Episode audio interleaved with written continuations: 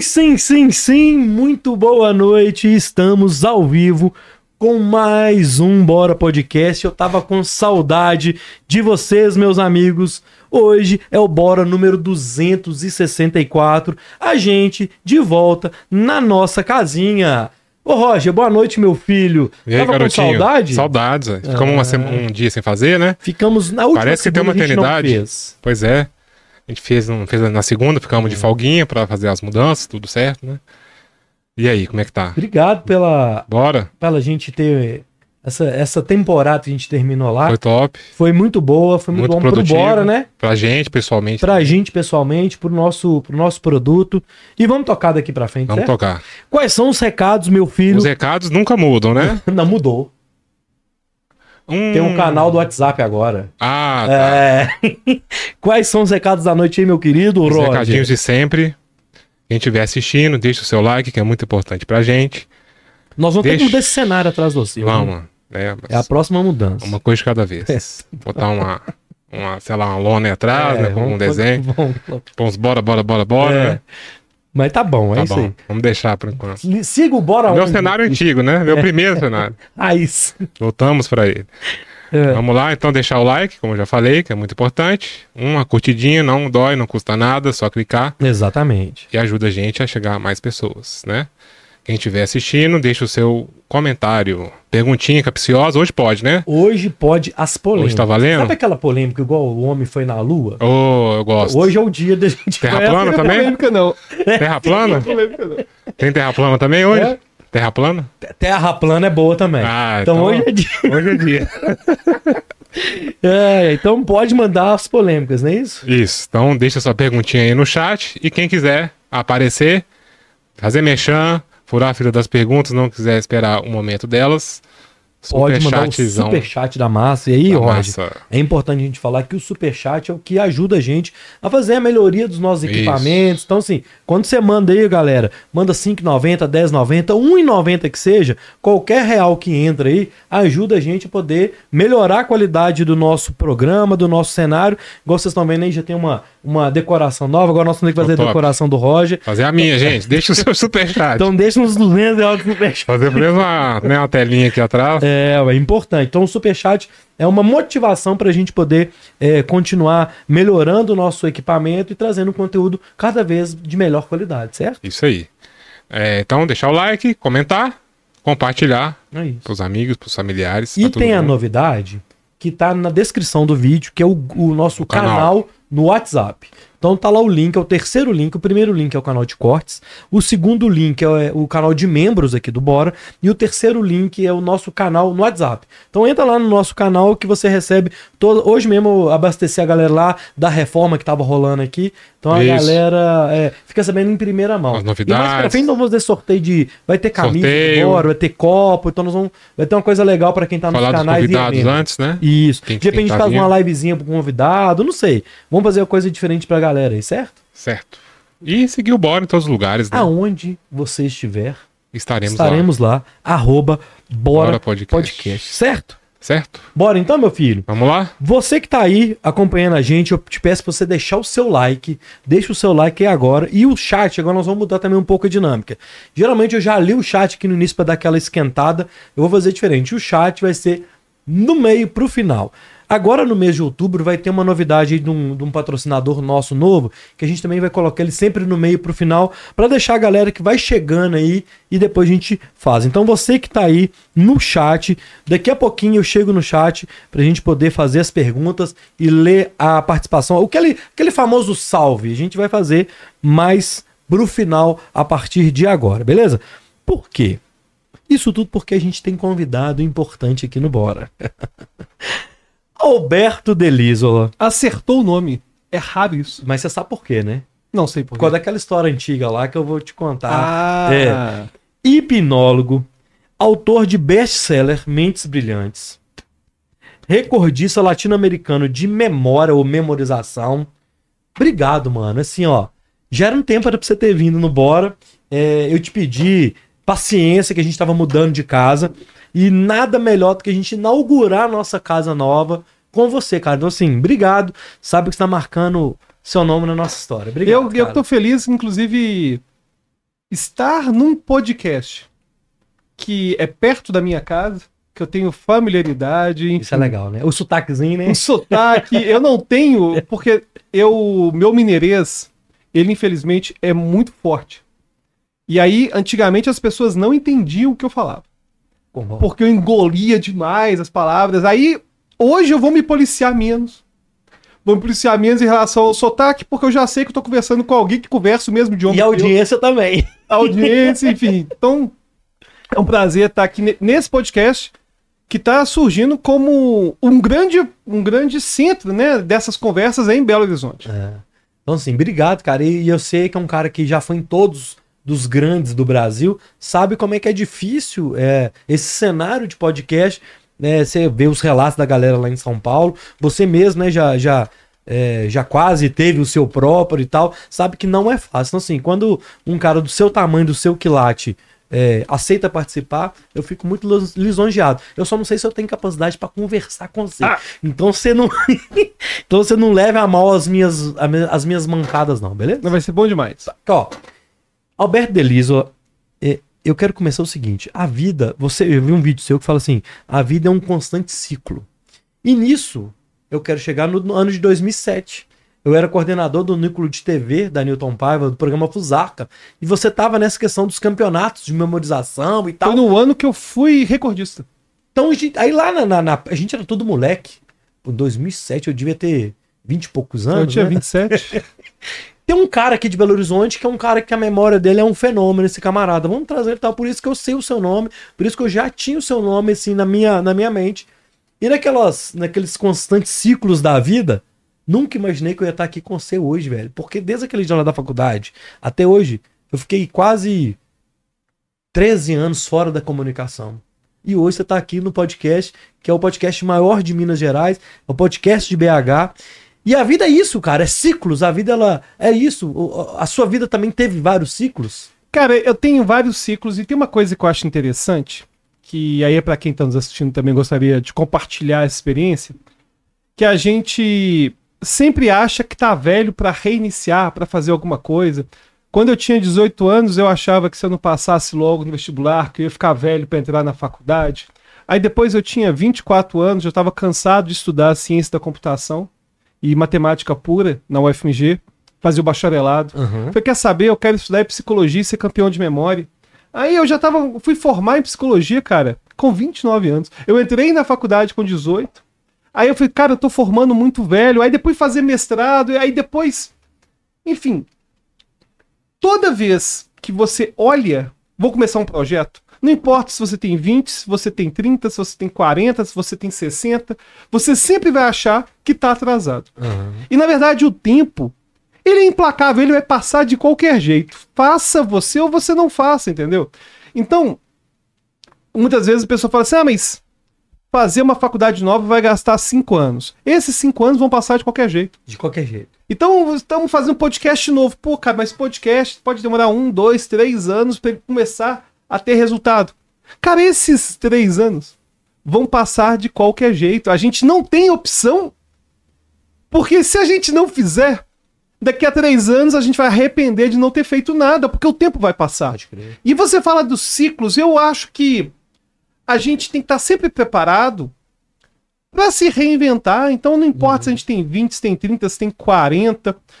Eu toda vez que alguém chega assim, ah, tava dando uma supervisão clínica. Esse dia eu fiquei com muita raiva. Tava fazendo supervisão, eu tenho um gru- grupos de supervisão de psicoterapia. E um menino disse assim: "Ah, Alberto, o meu caso é uma senhora de 40 anos. Peraí. Peraí, Uma que senhora? senhora? É uma jovem.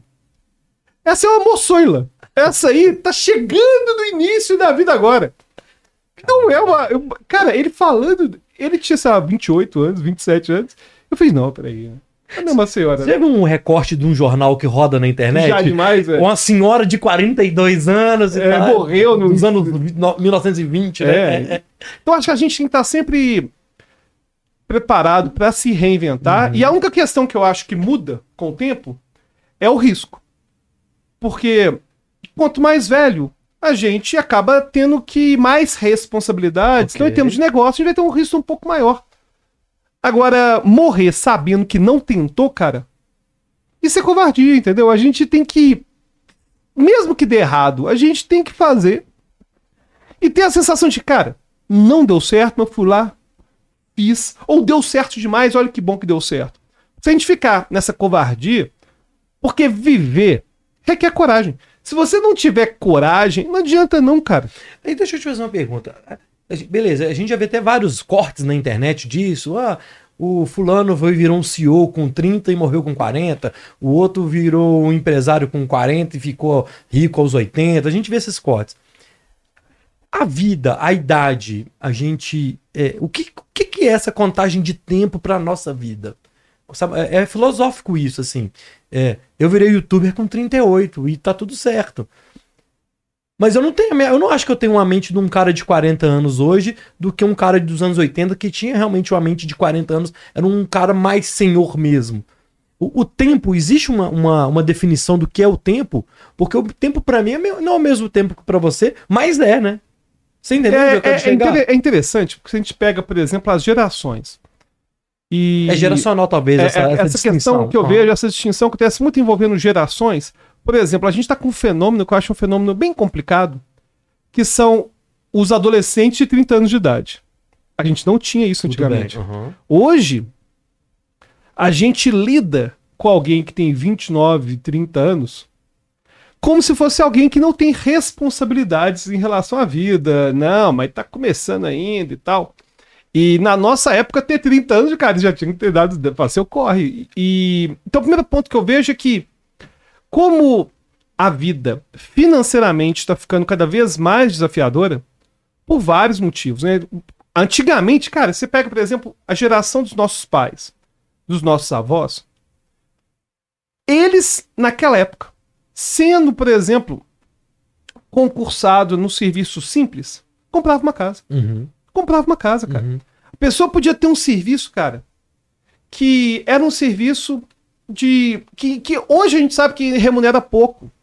Por exemplo, sei lá, a pessoa trabalhava numa escola municipal, dando aula, sei lá, só no período da manhã, não ficava se matando.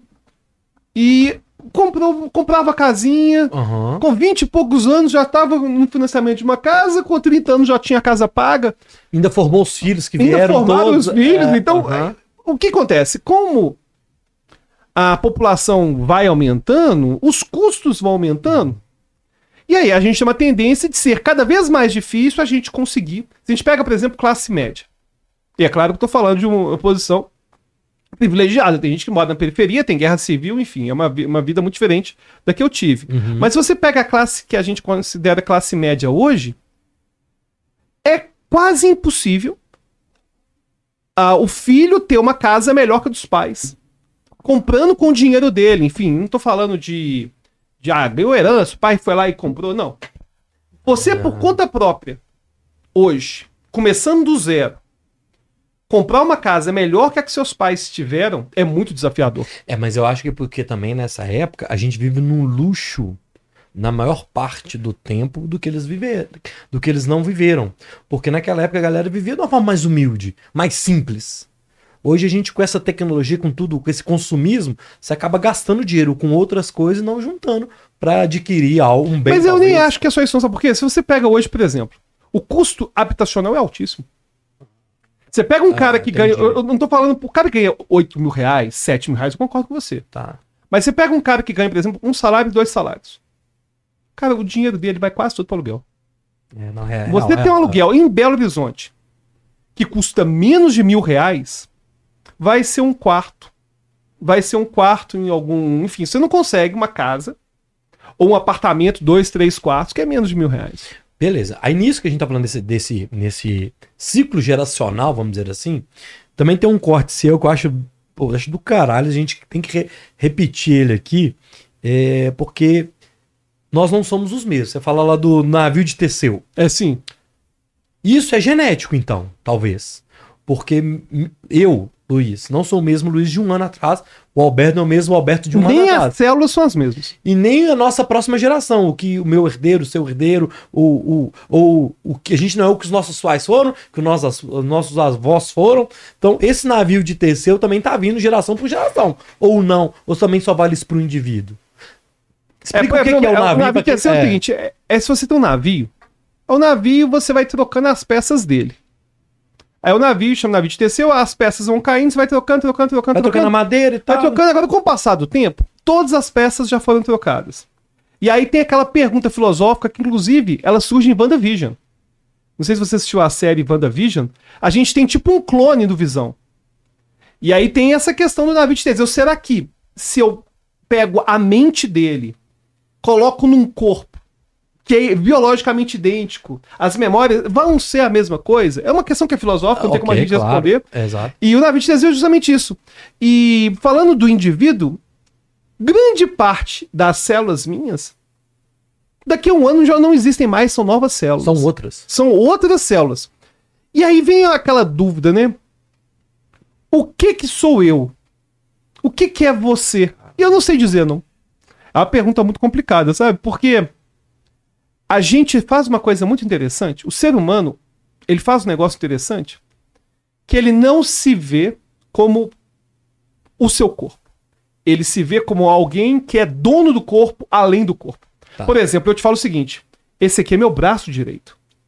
Ou seja, eu pego o meu braço e vejo ele como se fosse algo subordinado a mim. Como se eu não fosse simplesmente um cérebro que tem um córtex altamente desenvolvido, Aham. capaz de falar que o braço é dele. Ou seja, o que eu tô querendo dizer é que a gente não compreende o nosso corpo como parte da nossa mente. A gente se vê como alguém de fora do nosso corpo. Ok. Ou a mente tá fora desse corpo. A- ou a mente está fora do corpo. Aham. E aí daí vão surgir várias perspectivas espirituais, filosóficas por conta disso. De será que a alma não está no corpo? Será que existe algo fora daqui? Enfim, que são ponderações que quem vai tentar responder vai ser a religião. E aí, falando daquela questão do navio de Teseu, eu acho interessante alguns elementos geracionais Isso é muito doido, cara. que eu acho muito interessante, que é o quanto que a gente vê, principalmente em famílias, elementos disfuncionais que se repetem. Disfuncional. Diz- não, Tá. funcional também, mas eu- a gente sempre percebe disfuncional. Por exemplo, é comum a gente ter uma família que existe um padrão de das mulheres engravidarem, por exemplo, no namoro e, enfim, antes de casar. Ah, tem uma outra família que tem um padrão de homens terem problemas com bebida alcoólica. Uhum. Ou, ah, naquela família lá, as mulheres sempre arrumam um relacionamento abusivo.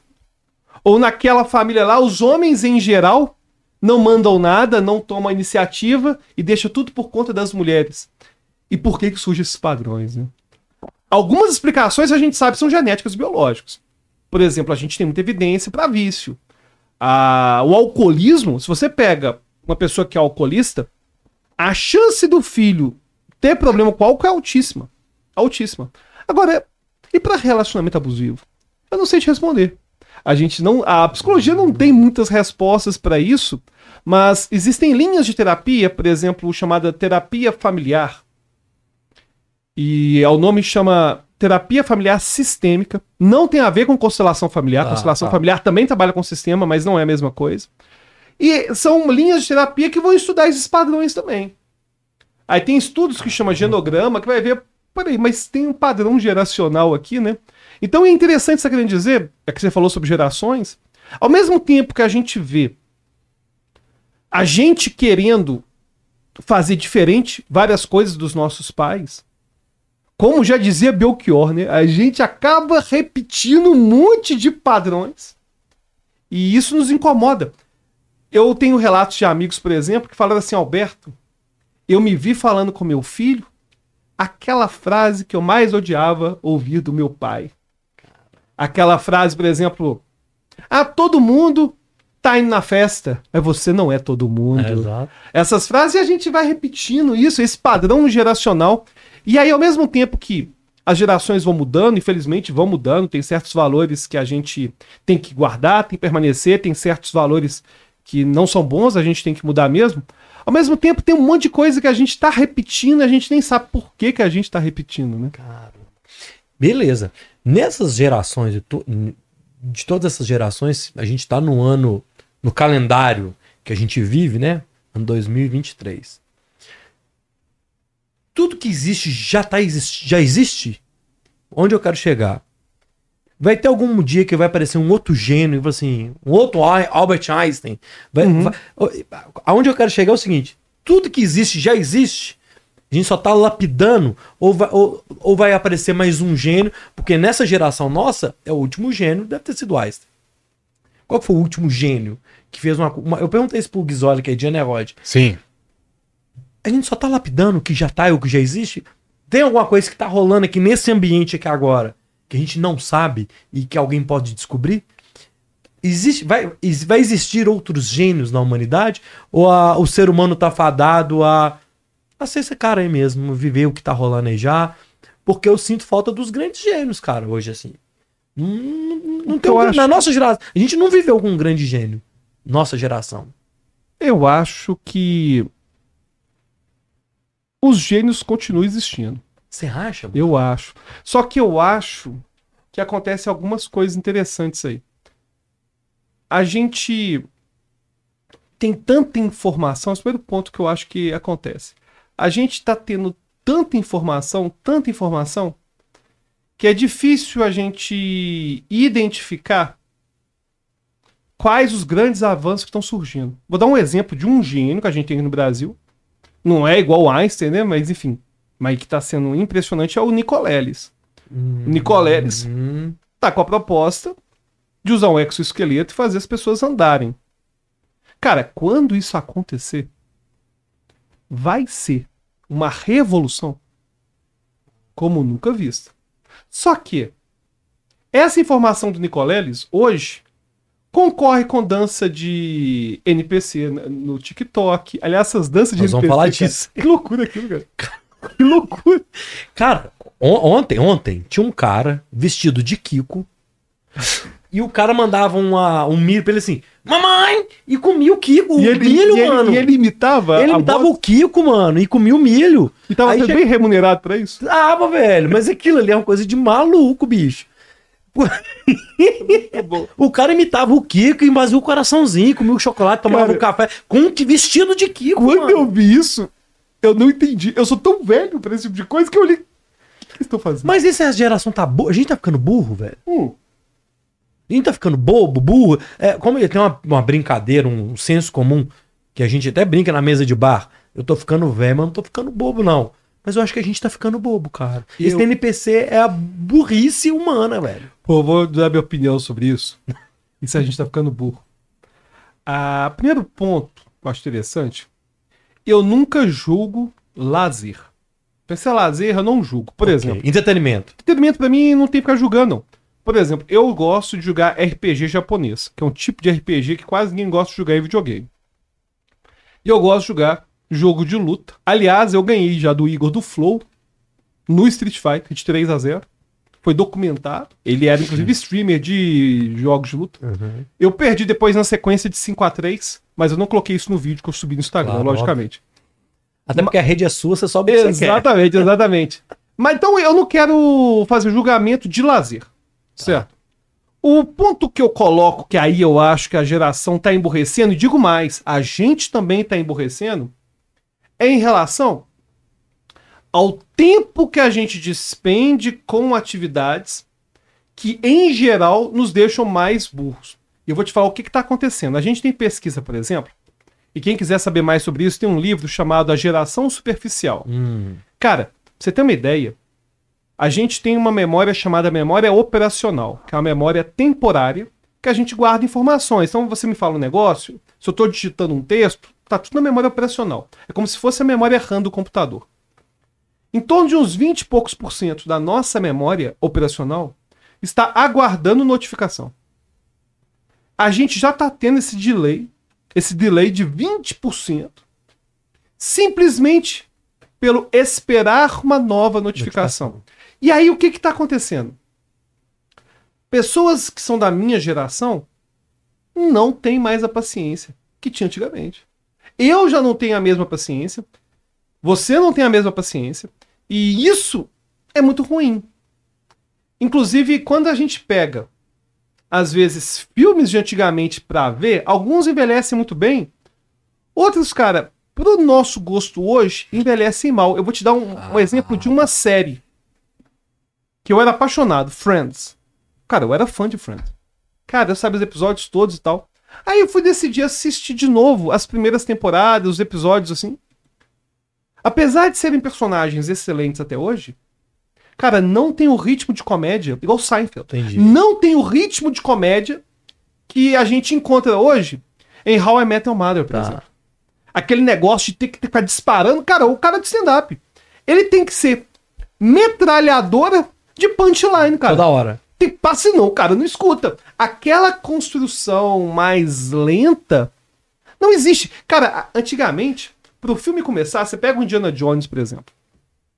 Ficava um tempão mostrando as letrinhas no início, cara. A direção, não sei o que, aí mostrava. O filme demorava pra começar. Não tô falando só de trailer. É, mas é porque naquela época o nosso navio de Teseu tava com as madeirinhas diferentes. Agora a madeirinha já é, É, outra. mudou, A exatamente. gente já tá querendo uma coisa. Então, se você me pergunta se a geração hoje está mais burra, eu, eu vejo que a gente tem perdido algo que é essencial para nossa vida e que é muito valioso, que é a nossa atenção. A nossa atenção está cada vez mais dividida, cada vez mais pulverizada e o uso constante de rede social, desses equipamentos todos, essa constante notificação, está nos tornando cada vez mais à mercê disso. Agora, sobre o, NPC, eu, eu me surpreendo de alguém querer assistir aquilo, de verdade. De verdade. Eu fico Ainda imaginando a gastar mãe. né? dinheiro com aquilo, que é o Eu pior. fico imaginando, né? A mãe chega pro filho. Você tá ouvindo NPC, né? Não, não, tô vendo putaria. É NPC que eu quero ver. Aí chega lá é NPC, sabe? Mano, tinha um cara ontem mesmo, que você vai passando na madrugada no TikTok, Isso é o TikTok, isso, né? um cara vestido com a roupa do exército, velho. Que loucura. É um trem maluco, bicho. Não é um trem de Deus, não, é um trem maluco. velho. Agora, eu, eu penso que, na verdade, esse tipo de prática são hacks que as pessoas percebem do algoritmo. E. Igual o canal de corte. Canal de corte é outro hack que surgiu. o cara do comendo aí, velho. Pô, Aí o cara vestidinho com um chapéu de assistindo caipira, ao vivo, tá ao mano. vivo? Ao vivo, mano. Do 22 mil curtidas, velho. o cara com um chapéuzinho de caipira, bicho. Pois é. A outra aí, ó. É só isso que dá, velho. Aí, ó. Eu acho curioso. É só isso, cara. Ah, pois é, aí o TikTok. Agora tá, vai diminuir o alcance dessas lives. Porque apesar de dar muito dinheiro pro criador, é muito ruim pra plataforma. Pra porque, plataforma é horrível. porque quem não quer esse tipo de conteúdo começa a parar de seguir, né? E vai ficar só com esse Para de abrir. a Porque, por exemplo, se você entra aqui, igual eu entrei no ao vivo, apareceu as três primeiras lives isso. Ou seja, eu já saio da plataforma. É. Ele vai perder, o- a plataforma vai perder o, o- o consumidor. Agora, o que eu, eu não acho que as pessoas estão mais burras por querer ver isso, não, porque a gente quer ver muita coisa estúpida. A gente quer ver vídeo cacetado, a gente quer ver muito conteúdo que também não é né? edificante. Ah, ok. Pra mim é só entretenimento.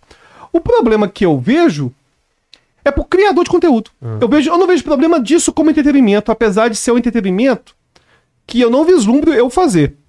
Mas, por exemplo, eu vejo MMA, as pessoas se esburrando, não tem nada de edificante em ver MMA. Então, pra mim, lazer é lazer.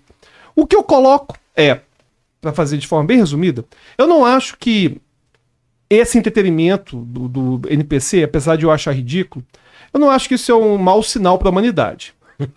Porque a gente tem um monte de entretenimento, a gente sempre teve entretenimento, e eu acho que entretenimento é para divertir. A pessoa quer relaxar, quer espairecer. Se ela tá conseguindo fazer isso, beleza. O problema que eu vejo é esse entretenimento do NPC mostra primeiro o quanto que os criadores de conteúdo ficam à mercê de algoritmos Ok. e de práticas. Então, por exemplo, se a gente quer fazer no TikTok um conteúdo diferente que não é de NPC, vai ter dificuldade de distribuição por conta do quanto que o algoritmo está gostando desse tipo de coisa de NPC. E além disso, o que eu vejo de problema na geração de hoje é a falta de paciência. Porque a gente não tem mais paciência. Cara, quando a nossa geração queria ver um clipe do Michael Jackson, a gente esperava a semana É. toda pra ver Black or White no Fantástico. É isso. Hoje não, cara. Hoje a gente não tem nem que esperar a música sair no CD É. pra comprar o CD, cara. Não existe mais isso. A nossa noção de processo se perdeu. É, você fala isso. E isso é muito ruim. Eu acho que isso é muito ruim, porque a gente não vê mais nada como arte. Tudo vira produto, tudo vira conteúdo e produto não tem processo. Então, por exemplo, o artista tava lá fazendo aquela música dele, todo problema para fazer a música. Pô, virou um produto do Spotify que vai ser no stream, que vai ganhar centavos do centavo do centavo com aquilo e vai querer monetizar de alguma outra forma diferente. Então, a gente perdeu a noção do que, que é a criação pela facilidade que a gente tem acesso a conteúdo. A- Até, até para consumir quanto para produzir. Com certeza. Porque também o cara, o processo de produção também virou esse. Virou. De já jogar rápido na rede e pronto. E o de consumir também. Você, a gente você brincou do Street Fighter aqui antes. Eu lembro, cara. Eu e um amigo, o Rodrigo, a gente morava no Renascença, molequinho. E a gente ia alugar uma fita de Master System, de eh, Mega Drive ou Super Nintendo. Quando lançou o, o Street Fighter em fita, velho. Era, Era, assim, era difícil velho. conseguir. Era Super Você tinha uma na locadora É. e o cara pegava ela no sábado e negava na terça. E se você não podia jogar, por exemplo, tinha os pais que não deixavam jogar no dia de semana, você tinha que chegar na locadora no sábado, 7 horas da manhã, pra ela abrir pra você ser o primeiro pra você conseguir pegar a fita, cara. Então tinha esse, esse tesão de você consumir o negócio, de aproveitar aquilo. Aí você jogava ele ao máximo, né? Porque era difícil, né, de você conseguir. Então era uma coisa boba de criança, mas que é um exemplo disso Sim, também, né? eu, eu não quero dizer, e as pessoas chamam de tiozão quando eu falo sobre essas coisas, eu não quero dizer que hoje é pior. Por exemplo, eu tenho um Xbox, assino um, um serviço chamado Game Pass. Cara, Game Pass me dá 200 jogos, cara. 200 jogos, cara, que eu tenho acesso no streaming, no, no videogame, sem ter que precisar comprar. É claro que eu prefiro ter o Game Pass, que eu paguei, sei lá, 200 conto por ano pra ter acesso aos 200 jogos, do que na época da locadora, e eu vivi essa época da locadora e tudo mais. Mas o ponto essencial é: isso me torna mais impaciente. Isso te torna mais impaciente. A gente tá ficando mais impaciente. E isso é muito ruim pra nossa saúde mental, porque a gente tá a gente é obrigado a ficar acelerado o tempo todo. E esse acelerar, cara, é muito ruim pra gente. Ó, vamos lá no chat, ô Roger. Olha, meu filho, a gente tá fazendo diferente, hein? Vamos ver aqui no chat. Ô, meu filho, como é que tá a sua, sua, sua coca? Ainda tá Tá, rolando? tá, tá rolando aí, tá rolando. Tá aí. rolando? Mandar um salve pro. Cadê, meu filho? O chat aqui, Roger. O áudio tá de boa, hein, meu filho? Tá ótimo. E aí, que beleza, a internet não cai, o áudio tá bom. Boa noite, família do Bora. Alô, Rafael Vaz. Um salve pra Vitória Espírito Santo. Luiz Roger, o bom filho, a casa torna, é, se torna, meu amigo. Sucesso sempre. Quando for em BH, vou visitá-los. Ô, Rafael, quando vier em BH, vem aqui no Estúdios Bora. Rogério, boa noite a todos. Terezinha, boa noite. Graziele, boa noite. É, Leonardo Ziviani, já tem superchat aqui do Rogério Carlos. Lucas Barbosa, boa noite, sempre na audiência. Boa sorte a todos vocês nessa nova fase. Roger, joinha para o Wallace Souza e o Glênio Alves estão sempre com a gente aqui. Tem superchat, tem uma pergunta aqui no do Igor, que é sobre hipnose. Nós vamos falar disso a partir de agora. E aí, cara, o Alberto aqui comigo é um cara que é recordista é, latino-americano de memorização. Você sempre teve. A minha memória é uma merda. Uhum. Eu sou horrível, esqueço tudo. Você sempre teve uma boa memória? É, e eu queria entender que você falasse gente, o que que é ter boa memória? É o cara que decora tudo? É, o, o que que é ter uma boa memória? Você sempre teve e o que é ter uma boa memória, cara? Bom, eu sempre tive uma péssima memória. Sério? Sempre. E eu vou te contar que, por exemplo, eu ia pra faculdade, já aconteceu de eu ir pra faculdade de carro, voltar de ônibus, problemas assim gravíssimos de memória. Tô ligado. E eu já falei publicamente várias vezes, eu tenho problemas graves de atenção. Sempre tive, é um problema do neurodesenvolvimento. É um TDAH, não? Sim. Tá. E aí o ponto é: o que é ter uma boa memória? Eu achei essa pergunta sua excelente. Porque hoje eu tenho uma ideia de que não existe uma boa memória. O que existe é comportamento de boa memória. Para mim não existe mau leitor. Existe comportamento de bom leitor, comportamento de mau mau leitor. leitor, tá. Eu não acho que existe ter uma boa concentração. Eu acho que existe o comportamento de boa consideração e comportamento de má consideração. Por que, que eu falo isso e por que, que isso faz toda a diferença? Quando eu entendo, e a gente tem evidência científica para isso, quando eu entendo que o comportamento tem que ser um comportamento a favor de uma boa memória, Tá. eu passo a ter controle da minha memória. Então, ainda que eu biologicamente tenha problemas de atenção, eu descobri que se eu tiver comportamentos de uma boa memória, a minha memória vai ser melhor. Inclusive, vou falar da sua memória. Com certeza você sabia antigamente mais números de telefone que hoje. Totalmente. Aham. E, e não tô querendo dizer que é importante saber esses números, não. O ponto é que antigamente o comportamento de precisar saber desses números era um comportamento frequente. Então, se a gente começa a preocupar, olha, quais comportamentos que eu tenho no meu dia que me dão melhores resultados com a minha memória, com a minha consideração, com a minha leitura? Quais comportamentos que não me dão benefícios em relação a isso? Por exemplo, a gente sabe que fazer várias coisas ao mesmo tempo piora muito a memória. Então, por exemplo, Em especial no momento que você tem que memorizar algo ou guardar algo, não? não, na verdade, no dia a dia já atrapalha. Ah, tá. No dia a dia, Tá. por exemplo, a gente tem uma tendência de querer, por exemplo, lavar a louça, ligando um podcast e fazendo várias coisas ao mesmo tempo e todo mundo faz isso. Aham. E isso, em geral, faz a gente ter problemas de atenção. Eu não tô falando que, não tô falando que vai ter uma consequência ruim no futuro, não. Mas naquele momento que você fizer, você não vai guardar.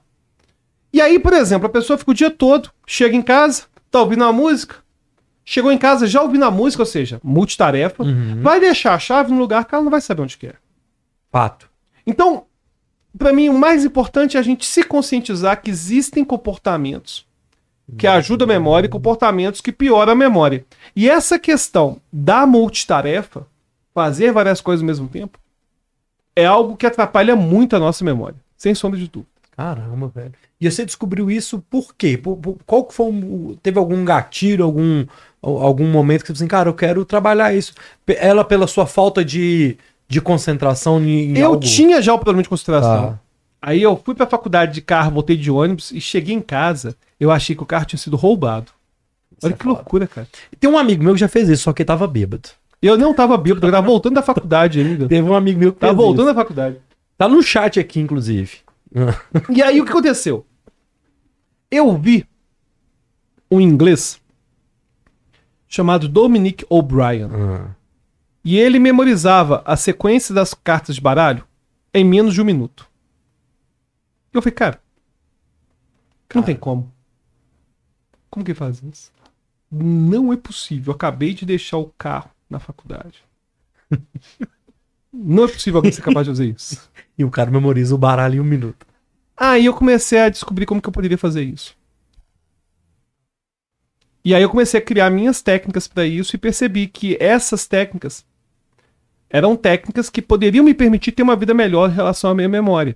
Agora, uma coisa que é importante a gente entender é que não funciona no automático. Então, por exemplo, se Tá. eu no meu dia a dia não tiver comportamentos para ter uma boa memória, conscientemente, eu vou esquecer. Se eu encontrar com alguém, perguntar o nome dessa pessoa, e eu não ficar repetindo mentalmente, se eu não usar esse nome, eu vou esquecer também. Se eu assistir uma aula e não anotar, eu vou esquecer. Campeão de memória, ele é campeão de memória porque ele sabe a importância de anotar, ele sabe a importância de fazer revisão, Tá. ele já percebeu que se ele anota, ele lembra mais do que se não anotar. Então, para mim, o grande divisor de águas foi quando eu vi Dominic O'Brien. Eu vi que ele era capaz de memorizar o baralho em menos de um minuto. E aí eu comecei a, a pesquisar sobre como fazer isso. Caramba. E tem técnica, né? Tem várias técnicas. várias A- além, obviamente, no dia a dia, mas tem técnica, por exemplo, pro campeonato, você também tem um treinamento pra isso. Sim, né? o- as técnicas do dia a dia, elas são diferentes das técnicas de campeonato. Tá. Só que os princípios por trás das técnicas são os São mesmos. os mesmos. Vou tá. te dar um exemplo aqui que é fácil você perceber. Quando eu estava no Oriente Médio, em 2007, eu memorizei mais ou menos seis baralhos. Era a sequência de seis cartas de baralho. Dá umas 300 cartas de baralho. E aí, eu fiquei uma hora para memorizar esses seis baralhos. Dessa uma hora, eu memorizei 10 baralhos em seis minutos. O resto do tempo foi revisando. Foi revisando. gravando. E, Essa e, revisão. na verdade o recorde foram seis, mas na verdade eu memorizei 10. Só que eu troquei duas cartas no sétimo baralho. Aí não contou. Aí já Cara. perdeu todas as outras. Tá. Mas isso, essa, essa repetição é como se fosse gravando. É, ué. como se o fosse uma ponto é- gravação. ponto é esse. Então, por exemplo, se você pega, e o recorde tá aí até hoje, recom- recomendo aí quem quiser bater o recorde, vai lá, Caramba. vai na, vai na fé. E Deu o, quanto? 200 e quantas cartas? dá- deu, deu 289 cartas. E aí, o, o ponto que eu quero colocar é que, ainda que cartas de baralho precisam de um sistema super específico para memorização, porque na verdade eu crio uma historinha, cada carta de baralho é um personagem, vou criando essas interações todas. Tem um princípio aí que vai ajudar o concurseiro também, Sim. que é, vamos lá, concurseiro, vestibular, Enem, você precisa gastar mais tempo revisando do que aprendendo coisa nova. Esse é o primeiro segredo que a gente tem de memorização. Porque o cara entra pra fazer um vestibular ou pra fazer um concurso, e vestibular eu já fiz um monte, né? Porque eu fiquei com essa trocação de curso todo. Você chegou a fazer muito vestibular também? Eu fiz um só. Ah, tá vendo? É uma pessoa direita, é um, é um cara de família, não decepcionou ninguém. Quando você fala, vai abandonar o curso, depois de seis semestres em cada um, a família fica Nossa. satisfeita, cara. A família fica felizona demais. É, mas eu tive sorte porque o meu o curso de jornalismo é muito suave de levar. Se não fosse jornalismo, eu acho que não tinha concluído, não. Aí o que aconteceu? O cara entra pra fazer um vestibular, ele tá preocupado em ver as matérias do edital e ver a matéria toda, Oh. tem que fechar tudo, tem que ver tudo, fazer tudo. Cara, o problema é que ele começa a ficar numa maneira de aprender tudo e vai esquecendo aquilo do início do ano. A nossa memória, ela vai degradando muito rapidamente. Então, se você, por exemplo, não sei se você percebeu, antigamente, né, tinha o chamado é, pré-vestibular extensivo e intensivo. Hoje eu nem sei mais como que funciona esse negócio, mas enfim, Eu nem época- sei se tem, assim. Tem, ó. é que é, hoje o vestibular eu acho que não tem mais a relevância que tinha. Hoje é o Enem, né? É, mas. Ó, eu vou aceitar essa outra coca aí. Hoje o vestibular, ele tem uma relevância diferente do que tinha na minha época. Aham. Mas enfim, é melhor fazer dois intensivos no ano que um extensivo. Ok. Porque você vai no, no segundo. No você segundo vai tá revendo. Exatamente, no segundo Ok. você tá revendo. Porque se você faz um extensivo, cara, você vai ver conjuntos em fevereiro, você não vai ver conjuntos depois do final do ano. Pode crer. E vai ter passado um ano. Então, o primeiro princípio, já falei de multitarefa, que tem que acabar com multitarefa. Ah, O segundo é entender que a memória é transitória. Se a gente não preocupar em fazer revisões, cara, vai esquecer. Vai esquecer. E todo mundo esquece se não fizer revisões. E isso é um trem muito doido. A gente tá falando da memória, mas a gente também tem aquele negócio do cara que fica muito bom numa coisa, depois que ele faz 10 mil, horas, 10 mil horas de uma atividade, ou 10 anos numa atividade, ou 10 mil podcasts, ou, é, ou tantas mil horas de, no volante, você vira um bom motorista. Porque isso é a repetição, né, cara? É repetição. Você vai se especializando naquilo e vai melhorando as falhas, talvez. Claro, e a gente tem uma tendência agora, é até um problema que a gente tem da contemporaneidade, e que tem a ver com cientista, né? Tá comentando do cientista, do gênio, Ah, e que eu acho que é algo também que faz a gente ter a sensação que tem menos gênios hoje, além do excesso de informação, é o quanto que os cientistas hoje são muito mais super especialistas que antigamente. tá. Hoje você vai pegar um cara, o cara é especialista em neurônio de não sei o que, de não sei o que, daquela condição X, Y, Z, porque o conhecimento está ficando tão extenso que aí o cara tem que se particularizar, Tá. particularizar. E esse é um problema da contemporaneidade hoje. A gente tem pô, pessoas que têm mais dificuldade, às vezes, em ser generalista, e às vezes a gente precisa ser generalista. Vou te dar um exemplo fácil de perceber esse problema. Você está com um problema no pé. Você vai no ortopedista, ele está inclinado a buscar danos estruturais. Porque tem a ver com aquilo que ele vê mais no dia a dia. Uhum. Para ele poder imaginar que aquele problema no pé tem uma causa totalmente diferente. Ah, isso aí é uma doença, uma, uma dor funcional, é uma fibromialgia, não sei o quê, uma doença autoimune. Cara, para ele fazer esse clique é muito Ok. mais desafiador. É muito mais desafiador. concordo. Então, ao mesmo tempo que hoje a gente tem esse problema do super especialista, que é uma faca de dois gumes, a gente também vai ter aquela questão de que quando você faz sempre a mesma coisa, você vai ser sempre melhor naquilo mesmo. E, e eu acho que a gente tem que sim que e focar naquilo que a gente é bom mesmo, sabe? Uhum. Porque eu não gosto daqueles papos motivacionais de coach, de você vai ser o que você quiser, sabe? Eu até acredito que a gente pode ser a melhor versão de nós mesmos naquilo que a gente quiser. Por exemplo, eu já falei publicamente várias vezes, sou galo doido. Não sei se é uma benção ou se isso é uma maldição desse momento, desse podcast. Espero que você esteja faze- vendo eu falar isso e pensando, pô, Alberto, vocês foram campeões do mundo depois de 2026. Por que você tá falando isso? Mas O corte tá aí pra isso, eu né? gosto daí pra poder imortalizar aí. O Galo tava ganhando tudo e do nada não existe mais. Eu não sei que loucura é essa. Mas enfim. Ao mesmo tempo que a gente tem é, essa preocupação de ficar especialista cada vez mais, a gente tem uma demanda cada vez maior por pessoas que têm uma noção geral das coisas. Tá. E aí é sempre uma faca de dois gumes, porque a pessoa que tem noção geral das coisas é uma pessoa boa, mas tem uma tendência de ser igual o pato, né? Que explico do pato. No nada não corre. não- Não é bom pra nadar, não é bom pra voar, enfim, É. faz quen-quen.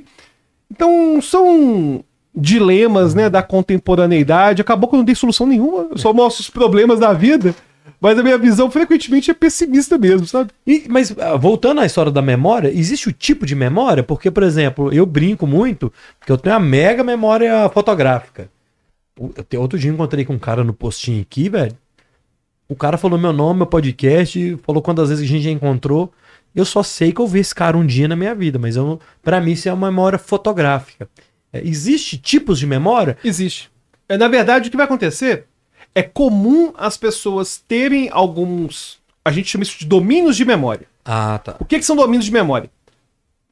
Por exemplo, eu posso ter uma memória ótima para falar da minha vida, posso ter uma memória ótima para falar sobre fatos, mas isso não significa que eu vou ter uma boa memória para eventos, não significa que eu vou ter uma boa memória para outras coisas, Tá. porque aquilo que a gente chama de memória é um monte de coisa diferente. Tá.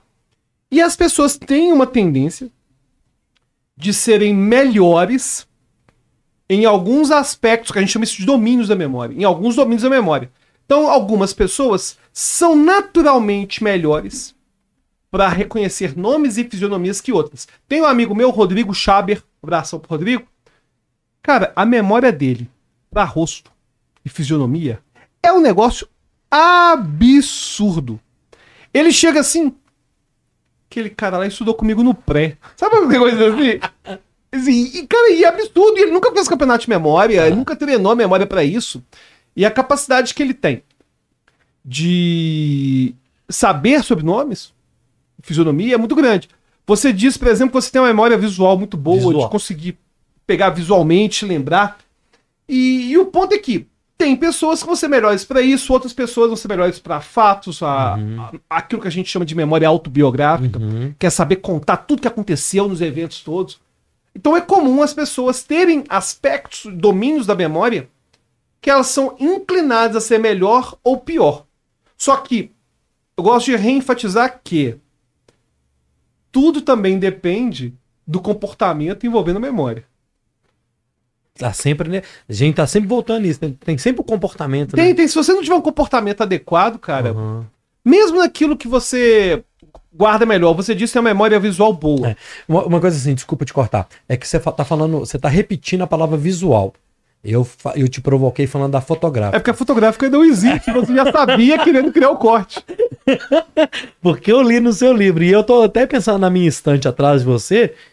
Que se eu tivesse uma memória fotográfica, você ia me perguntar qual que é último livro. Eu não ia saber. Eu ia saber que tinha estante. Perfeito. Mas não detalhes dessa estante. E isso não existe, essa fotografia na memória, né? A gente, às vezes, no dia a dia, uma coisa que acontece sobre memória fotográfica, é comum termos da psicologia entrarem no senso comum, no dia a dia. Aham. E as pessoas falarem, ah, eu tenho uma memória fotográfica. Não, beleza.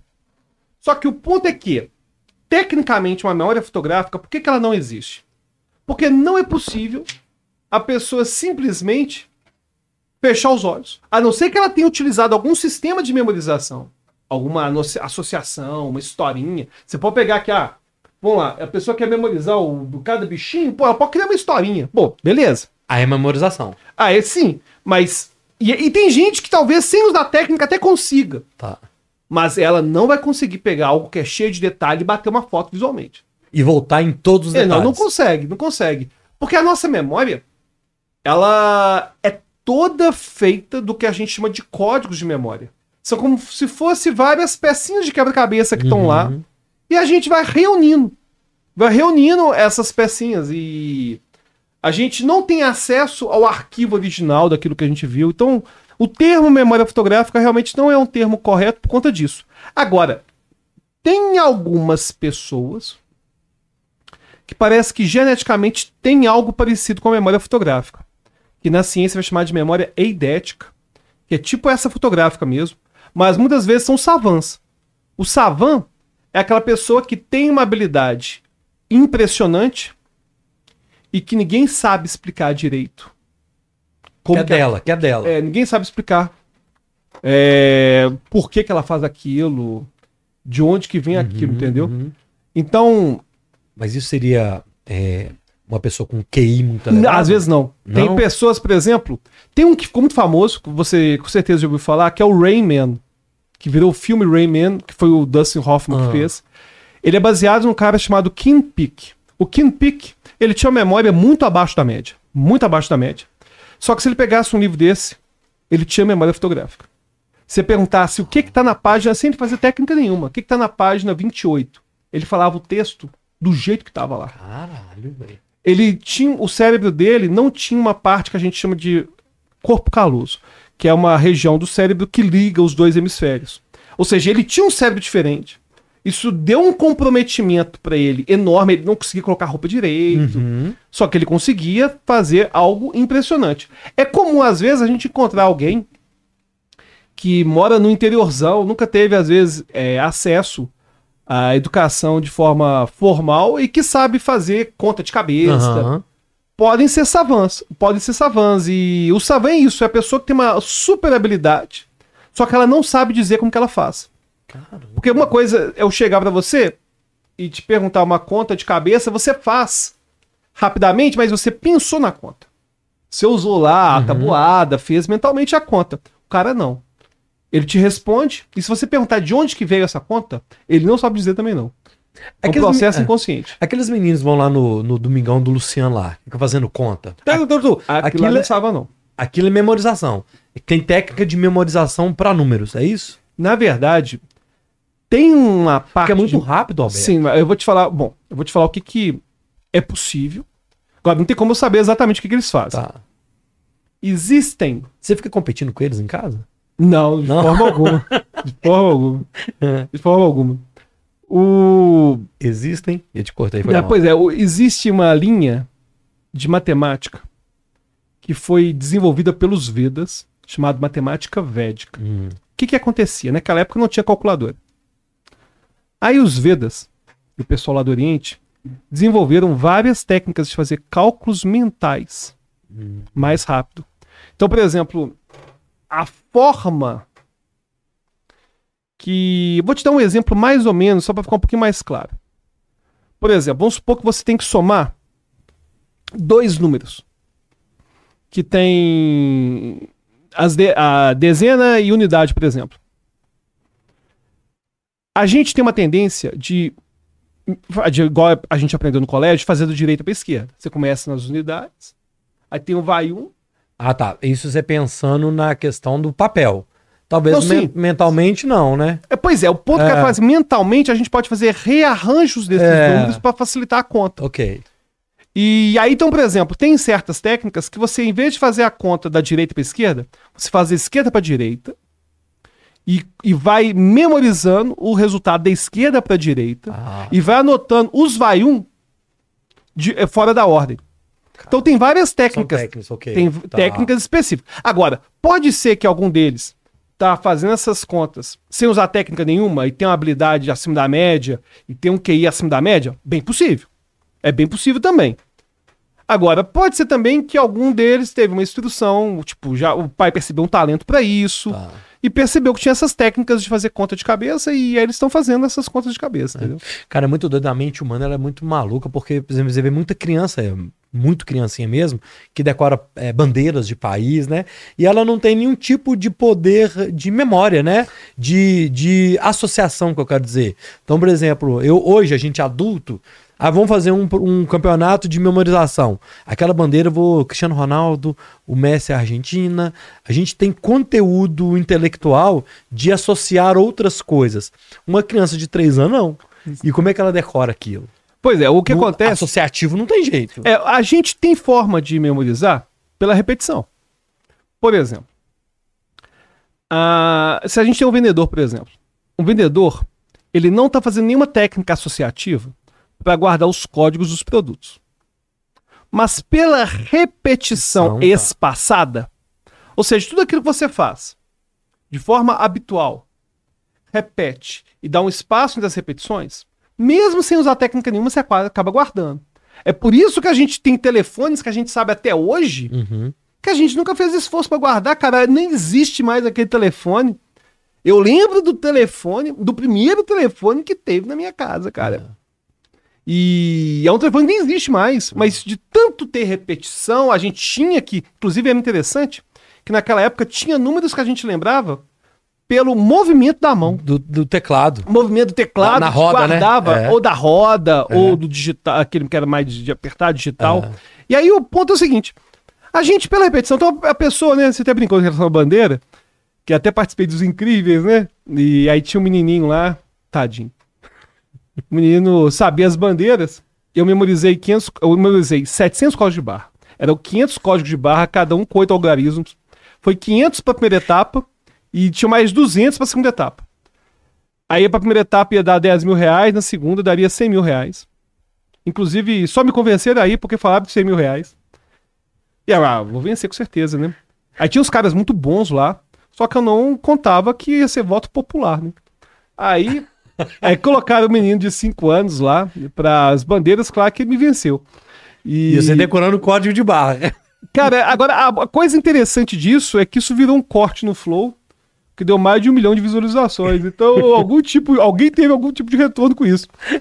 Mas o interessante é que nessas competições né, populares, quando a gente tem criança ou cachorro, cara, não tem pra ninguém. Você pega, se vira nos 30, que tinha no Faustão. Se tiver uma criança ou um cachorro, o cara vai ganhar, com bom, certeza é. absoluta. Agora, a criança que memorizou as bandeiras, com certeza foi repetição. E vai fazendo repetição, fazendo repetição. E é comum criança gostar de fazer essas coisas. Tem criança que gosta de guardar. Eu lembro que antigamente eu tinha, quando eu era pequeno, o Geoatlas. A gente gostava de ver aquelas bandeiras. Ver A Barça, moeda. a Barça, tinha a Cara, a Barça. Barça era bom demais, né? tinha uma- Todo mundo saía com um trabalho igual. Porque só tinha Barça ou, a De- ou pegava a Delta. É, Delta. Tinha Delta Universal, Delta Larousse e Barça. E a Barça, que era das bandeiras, ela tava sempre desgastada aqui, ó. Porque puxava ela aqui, É. ela desbeiçava. É, pois é. Mas enfim, então. Bons tempos, né? Bons tempos. Nós estamos ficando velhos. Com certeza absoluta. Mas estamos ficando bobo, não. Ô, ô, ô Alberto, e aí, velho, nessa, nessa parada toda, onde chegou a hipnose, assim? É, você é hipnose... É, P- a PNL tem a ver com hipnose? O, a neurolinguística? Co- Como é que é isso? De onde surgiu isso pra você, assim? Olha, o primeiro contato que eu tive com hipnose, e deve ter sido o seu, provavelmente, foi vendo o Fábio Puentes no programa do Google. Bem dormido? Bem dormido, bem dormido. e era muito impressionante, cara. E eu ficava muito impressionado. Tirava as cadeiras, o cara ficava assim. assim É, né? era muito impressionante. Era muito impressionante. Aliás, o Fábio é uma pessoa fantástica. Seria legal um dia ele, o Fábio aqui. O Fábio- imagina, legal demais. Fábio é legal demais, cheio de história, gente boa demais. Mas o primeiro contato acadêmico que eu tive, porque esse contato com o Fábio eu vi na televisão, nunca imaginava que ia mexer com isso. Tava numa aula de terapia familiar na faculdade de psicologia e um professor comentou que hipnose era real. E eu fiquei de cara. Falei, não, não é possível. Não é possível que esse negócio é real. E aí eu comecei a me interessar pelo, pelo assunto. Comecei a aplicar terapeuticamente. Uhum. Só que aí eu comecei a fazer demonstrações de memória com meus alunos da faculdade. Eu tinha alguns alunos de faculdade, estava fazendo mestrado em psicologia jurídica. E aí os alunos ficaram muito impressionados com aqueles fenômenos todos, aqueles fenômenos que a gente vê na televisão, no YouTube. E aí pediram para eu dar aula, e eu comecei a dar aula de hipnose. E é interessante que é um fenômeno tão intrigante, tão intrigante, Uhum. que eu entendo as pessoas às vezes acharem que não é real, mas é real. E a gente é hipnotizado o tempo todo. Vou te dar alguns exemplos. Você tá esperando o telefone de alguém. Cara, você escuta o telefone tocando. Ah, Você sente ele vibrando e não é ninguém, é só a sua imaginação. Nossa imaginação faz isso o tempo todo. A gente vê um filme de terror, a gente vê vulto na casa. A gente começa a ver vulto, a gente vai entrando, por quê? O nosso cérebro, ele quer prever o que vai acontecer. A gente chama o cérebro de uma máquina preditiva. Então, por exemplo, ele aprende com a experiência e ele começa a antecipar as reações de acordo com o que tem ac- tem acontecido.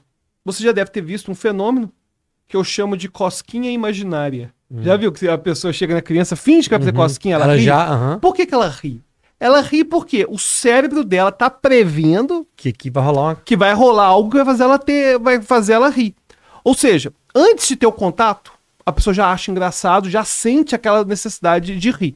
Porque o cérebro quer prever o que vai acontecer. A gente tá no dentista. O dentista às vezes nem encostou a injeção ainda, a gente grita de dor antes. E ele fala, mas você nem encostei ainda. É porque o meu cérebro tá prevendo que agora vai ter dor. E essas previsões são as mesmas que a hipnose faz. Só que vão fazer lá no ambiente ou da demonstração de hipnose, do vídeo do YouTube ou na clínica. Agora, são fenômenos reais, sim, e são fenômenos bem interessantes. Eu fiz uma regressão uma vez, é, que é um. Eu acho, eu acho que eu fui hipnotizado na regressão.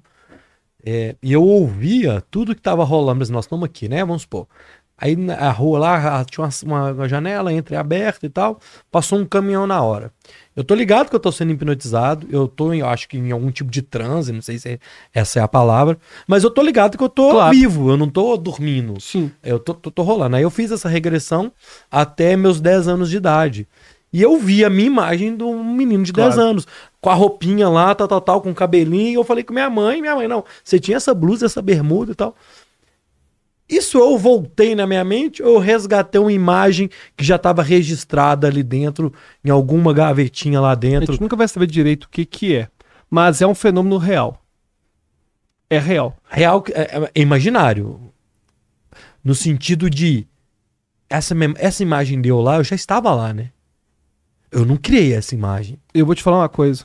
Você de um entendeu? grande eu- filósofo que falava o seguinte: se real é o que eu posso tocar, ver, o real são padrões elétricos do meu cérebro. Morfeu, Morpheus no Matrix. Matrix. É um grande filósofo. E, e por que eu tô falando sobre isso?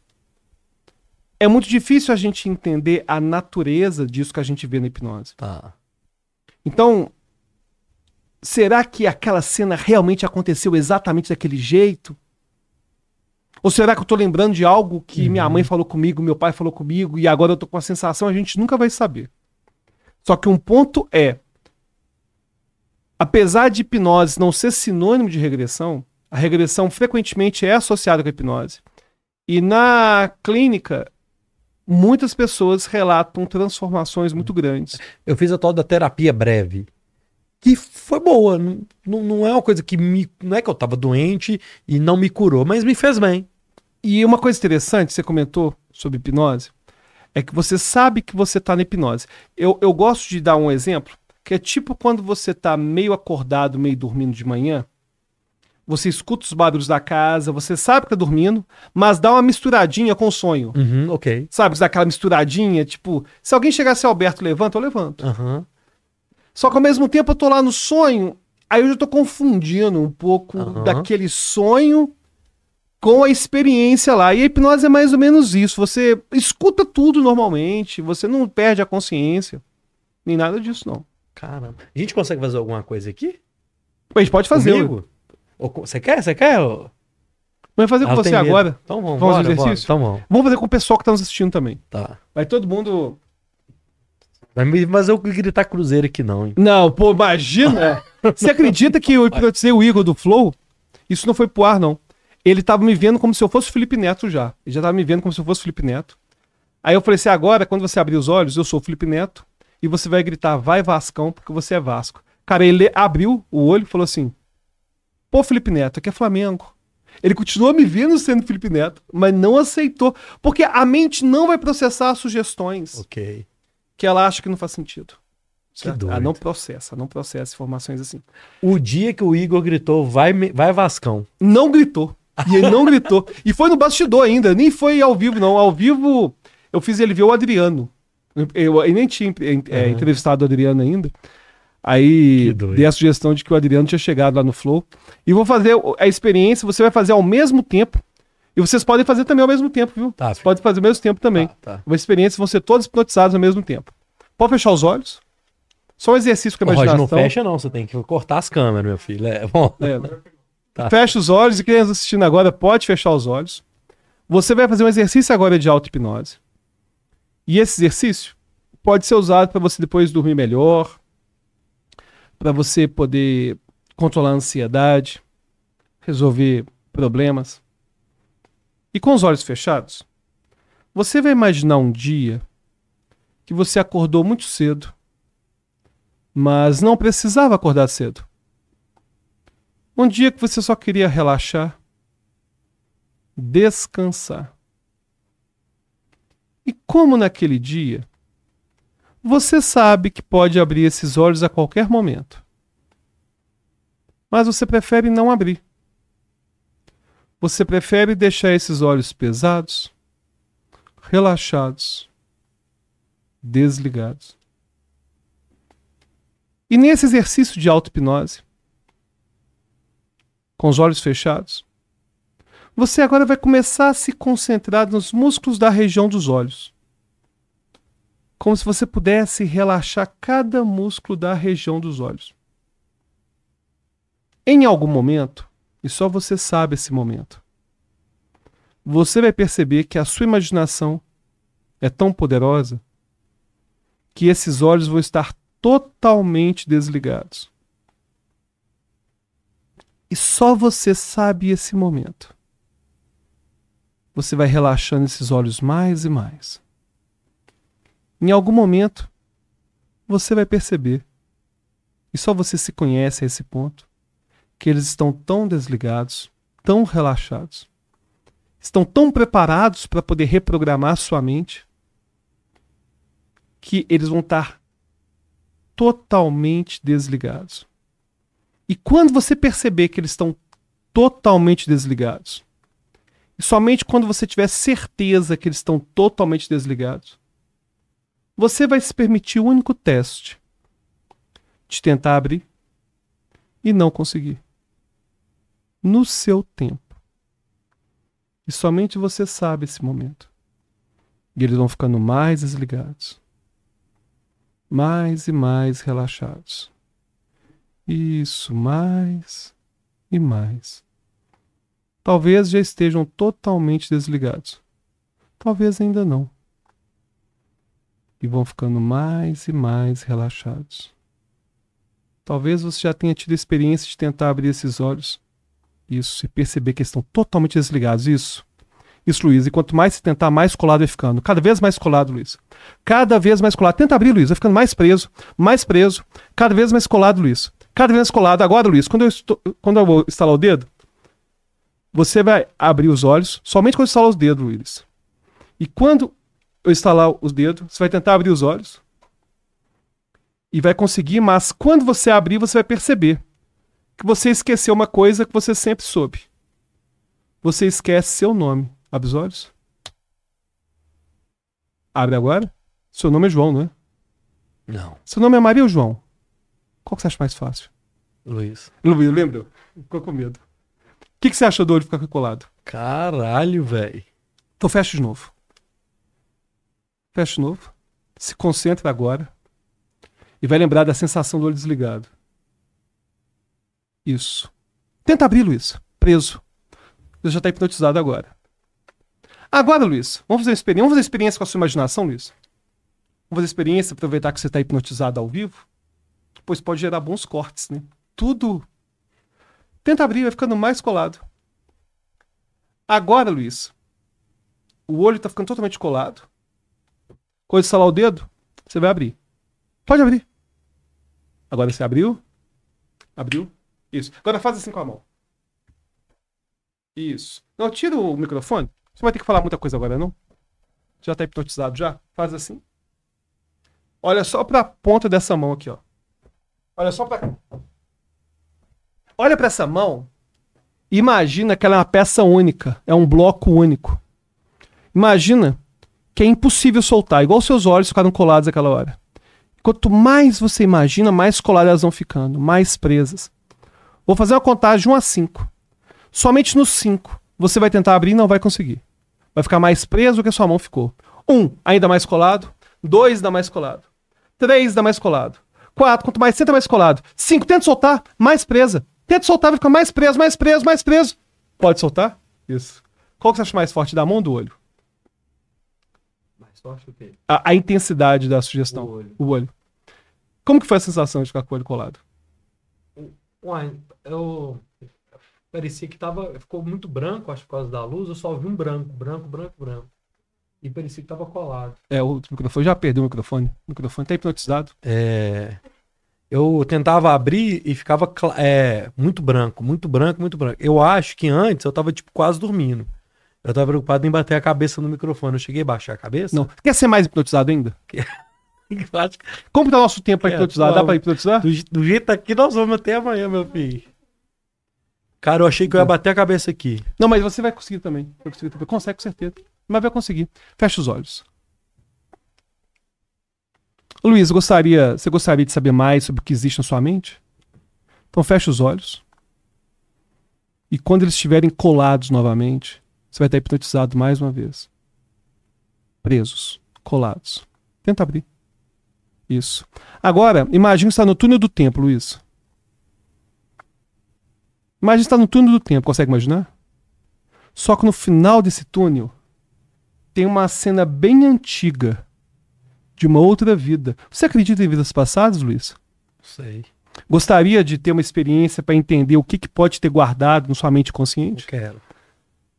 Então, imagine estar no túnel do tempo. E lá no final tem uma cena bem antiga. Talvez uma cena que já tenha aparecido em algum sonho. Ou uma cena relacionada a algum gosto particular. Mas uma cena bem antiga. E você vai relaxando seu corpo e vai se aproximando dessa cena de uma outra vida. Farei uma contagem de 10 a 1. Enquanto eu conto de 10 a 1, você vai ficando mais jovem. Vai lembrando até daquela cena quando você era criança, momentos felizes. E no 1, você vai estar passando já pelo útero de sua mãe. E no 1, você vai estar dentro dessa cena antiga. 10. Os anos vão passando, vão voltando, vão voltando, a cena vai aproximando. 9. A cena vai aproximando mais e mais, Luiz. 8. Mais e mais. 7. 6. Você começa a entrar dentro da cena. 5. 4. 3. Você vai entrando dentro da cena. No 1, um, você vai estar dentro da cena. 2. 1. Um. Dentro da cena. Luiz, você está no lugar aberto ou fechado? Acho que é aberto. Você está sozinho ou quantas pessoas? Tem, é, tem mais gente. Quem são essas pessoas? Criança. Você é homem ou mulher? Homem. Qual que é a sua idade? Não sei. Quando você olha para você, você identifica que suas roupas são de que idade? Cinco, sete anos. Como que é a roupa que você está usando? Um short, uma camisa listrada. Tem algo de especial no tipo de roupa que você usa ou das outras pessoas, das crianças ao redor, que te remeta a uma época? Não.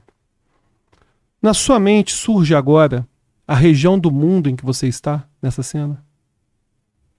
Não. Olha nos olhos das É uma crianças. quadra. Uma quadra? É. O que, que essas crianças estão fazendo na quadra? Brincando. Qual que é o seu nome nessa vida? Talvez surja agora na sua mente.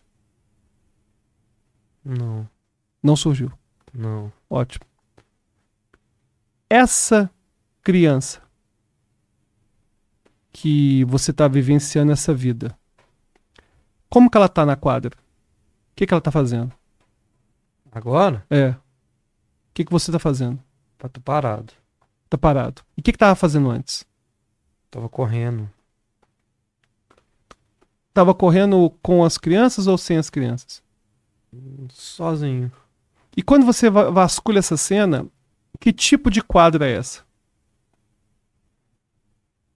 Numa floresta. Uma floresta? Como que é essa floresta? Tem uma cachoeira. Tem cachoeira? No Como que é essa fundo, uma cachoeira? cachoeira no fundo. Você tá numa área que você acha que é no Brasil ou fora do Brasil? Não sei. Você quer saber mais sobre a vida dessa criança? Quero. Entra de novo no túnel do tempo. E o tempo vai acelerar para o momento mais feliz da vida dessa pessoa. Farei a contagem 1 a 5 e você vai ter uma nova cena. Mais velho, mas uma cena muito feliz. 1, 2, 3, 4, 5. A nova cena. Lugar aberto fechado.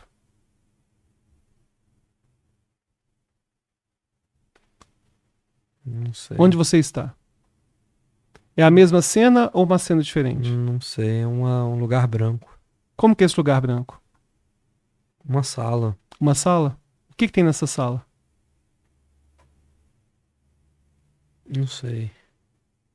Quando você olha pra você nessa cena, qual a sua idade de acordo com suas roupas?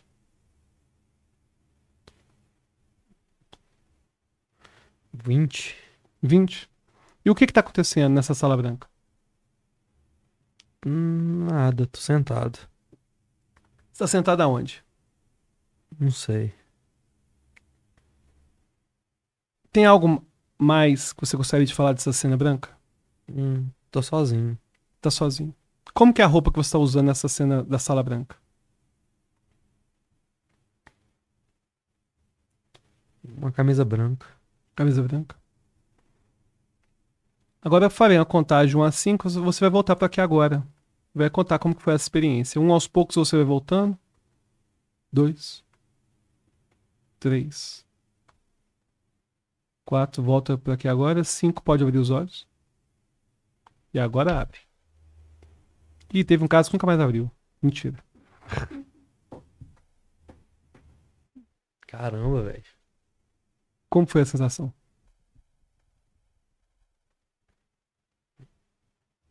Cara, eu tava numa quadra. Tipo assim, ó. Igual eu tô aqui, é porque tinha um túnel, né? Só que não era um túnel, era tipo um. Tipo uma luz no fim do túnel, assim, sabe? E era uma quadra com uma cachoeira grande, assim, ó, caindo, assim. Você não conseguiu identificar o que, que era, não. Não. Era uma, era uma quadra num campo, assim, não sei, numa floresta. Tinha árvore e uma cachoeira lá no fundo, assim, uma cachoeira. E muita criança. Gostou de ser hipnotizado? Isso é muito doido, velho. E o que, que você achou mais impressionante? A, a viagem no tempo ou os olhos colados? Os olhos colados. Isso é muito doido. É uma experiência. E você pode usar pra auto-hipnose, é verdade. Quando Eu você. já voltei? Já voltou já. Na verdade, seu nome é Maria agora. Não. Você torce pro Cruzeiro agora. Caramba, velho. Cara, ó. No início, eu senti a mesma coisa que eu senti lá com o Ricardo. Olha como é que eu tô quente. É a mesma sensação. Igual assim, agora, quando eu fiz a, A regressão. a regressão, a minha cabeça, quando eu voltei, explodia de dor. Agora tá como? Agora ela só tá quente, como se eu tivesse com febre. Eu tô quente, como se eu tivesse com febre. E quando começou. Te incomoda esse quente? Não. Na verdade, quando começou, eu consigo aquele um batimento assim, ó. A cabeça assim, ó, pulsando. Foi a mesma coisa que aconteceu lá. Só que quando eu voltei, a cabeça parecia que ia explodir, de muita dor mesmo. Aqui não, aqui eu só tô quente. Eu tô sentindo que eu tô quente. É porque, na verdade, na terapia vão surgir cenas também que tem a ver com ressignificação. É, não, lá eu chorei É. e tal.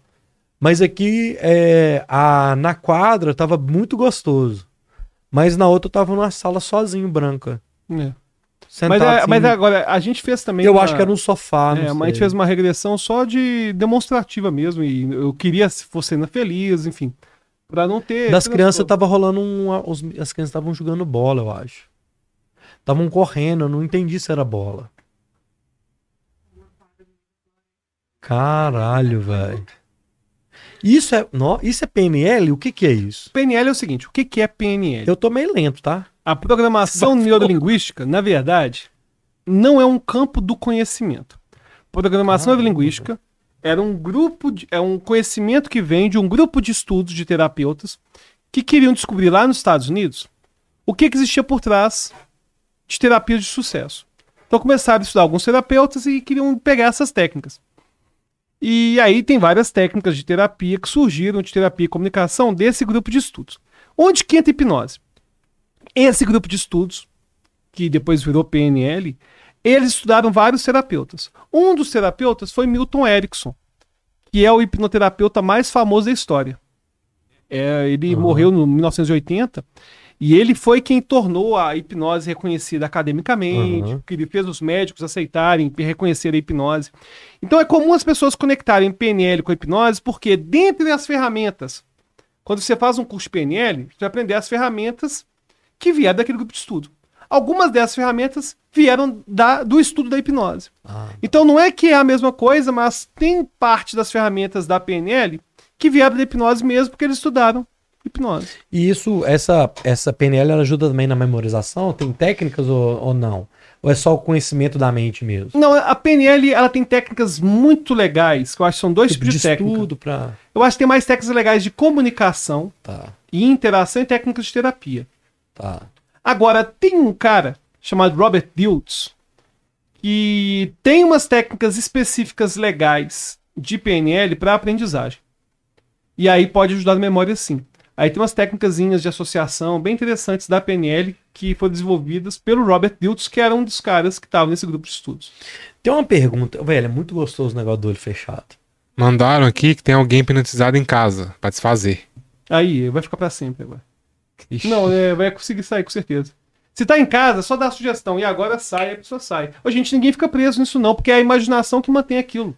Ah, é? Então não tem risco não. Então fala assim, ó, sai daí, meu filho. Pronto. É, ué, A pronto. partir de agora, um, dois, três, sai.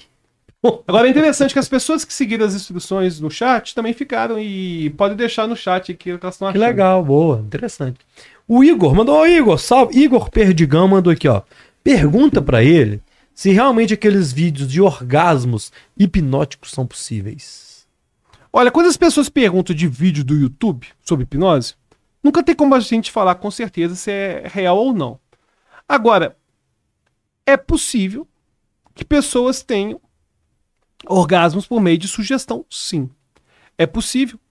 Assim como a gente entende que a sexualidade, principalmente do ser humano, ela vai muito além do toque. Ela tem muito a ver com expectativa. E Tá. hipnose envolve expectativa. O ponto é que algumas pessoas começam a falar desse tema usando uma forma meio energética, meio mística, espiritual, a mistura com práticas de sexualidade, espiritualidade, que aí a gente não, enfim, depende da pessoa acreditar naquilo, entendeu? E dependendo, talvez também uma pessoa é mais suscetível, né? Tem isso também. Da pessoa igual eu aqui, eu vou fácil. Ah, O ponto é o seguinte, as pessoas elas vão engajar melhor em sugestões que elas acham interessantes. Entendi. Então, por exemplo, quando eu hipnotizei o Ebert, que estava aqui do Combina com Uhum. Cerveja, eu, ele chegou a sentir a água com gosto de cachaça. Ele chegou a beber uma cerveja com gosto de esterco. A cerveja tinha acabado de beber a cerveja, Tá. bebeu a cerveja com gosto de esterco. Porque por algum motivo ele conseguiu engajar bem naquela sugestão. Eu te dei a sugestão de você esquecer o nome, você não esqueceu. Você não achou interessante Entendi. imaginar e, e esquecer o nome, mas você achou interessante sentir o olho relaxado. Então cada Uhum. pessoa vai responder melhor às sugestões mesmo, porque elas vão se identificar melhor com uma sugestão ou com outra. Uma coisa interessante, na hora que você falou assim, ó, vai, vai ter a hora que vai, tipo assim, colou mesmo, só você vai saber. Na hora que você deu essa, essa, é como se fosse uma ordem, até o olho deu um só, tch, deu um negócio, falei assim, caralho, agora só eu tô sabendo mesmo. quando rolava essa, essa ordem, vamos dizer assim, eu dava uma, dava uma, da- dava uma apagada mesmo. É porque o seu, o seu Ah. cérebro tá seguindo a instrução, ele vai reagir de acordo com essa instrução também. Que legal. Tem um superchat aqui do Rogério. Mandou pra gente 10,90. Obrigado, Rogério. Dê exemplo de sugestão mental grande, médio e pequeno.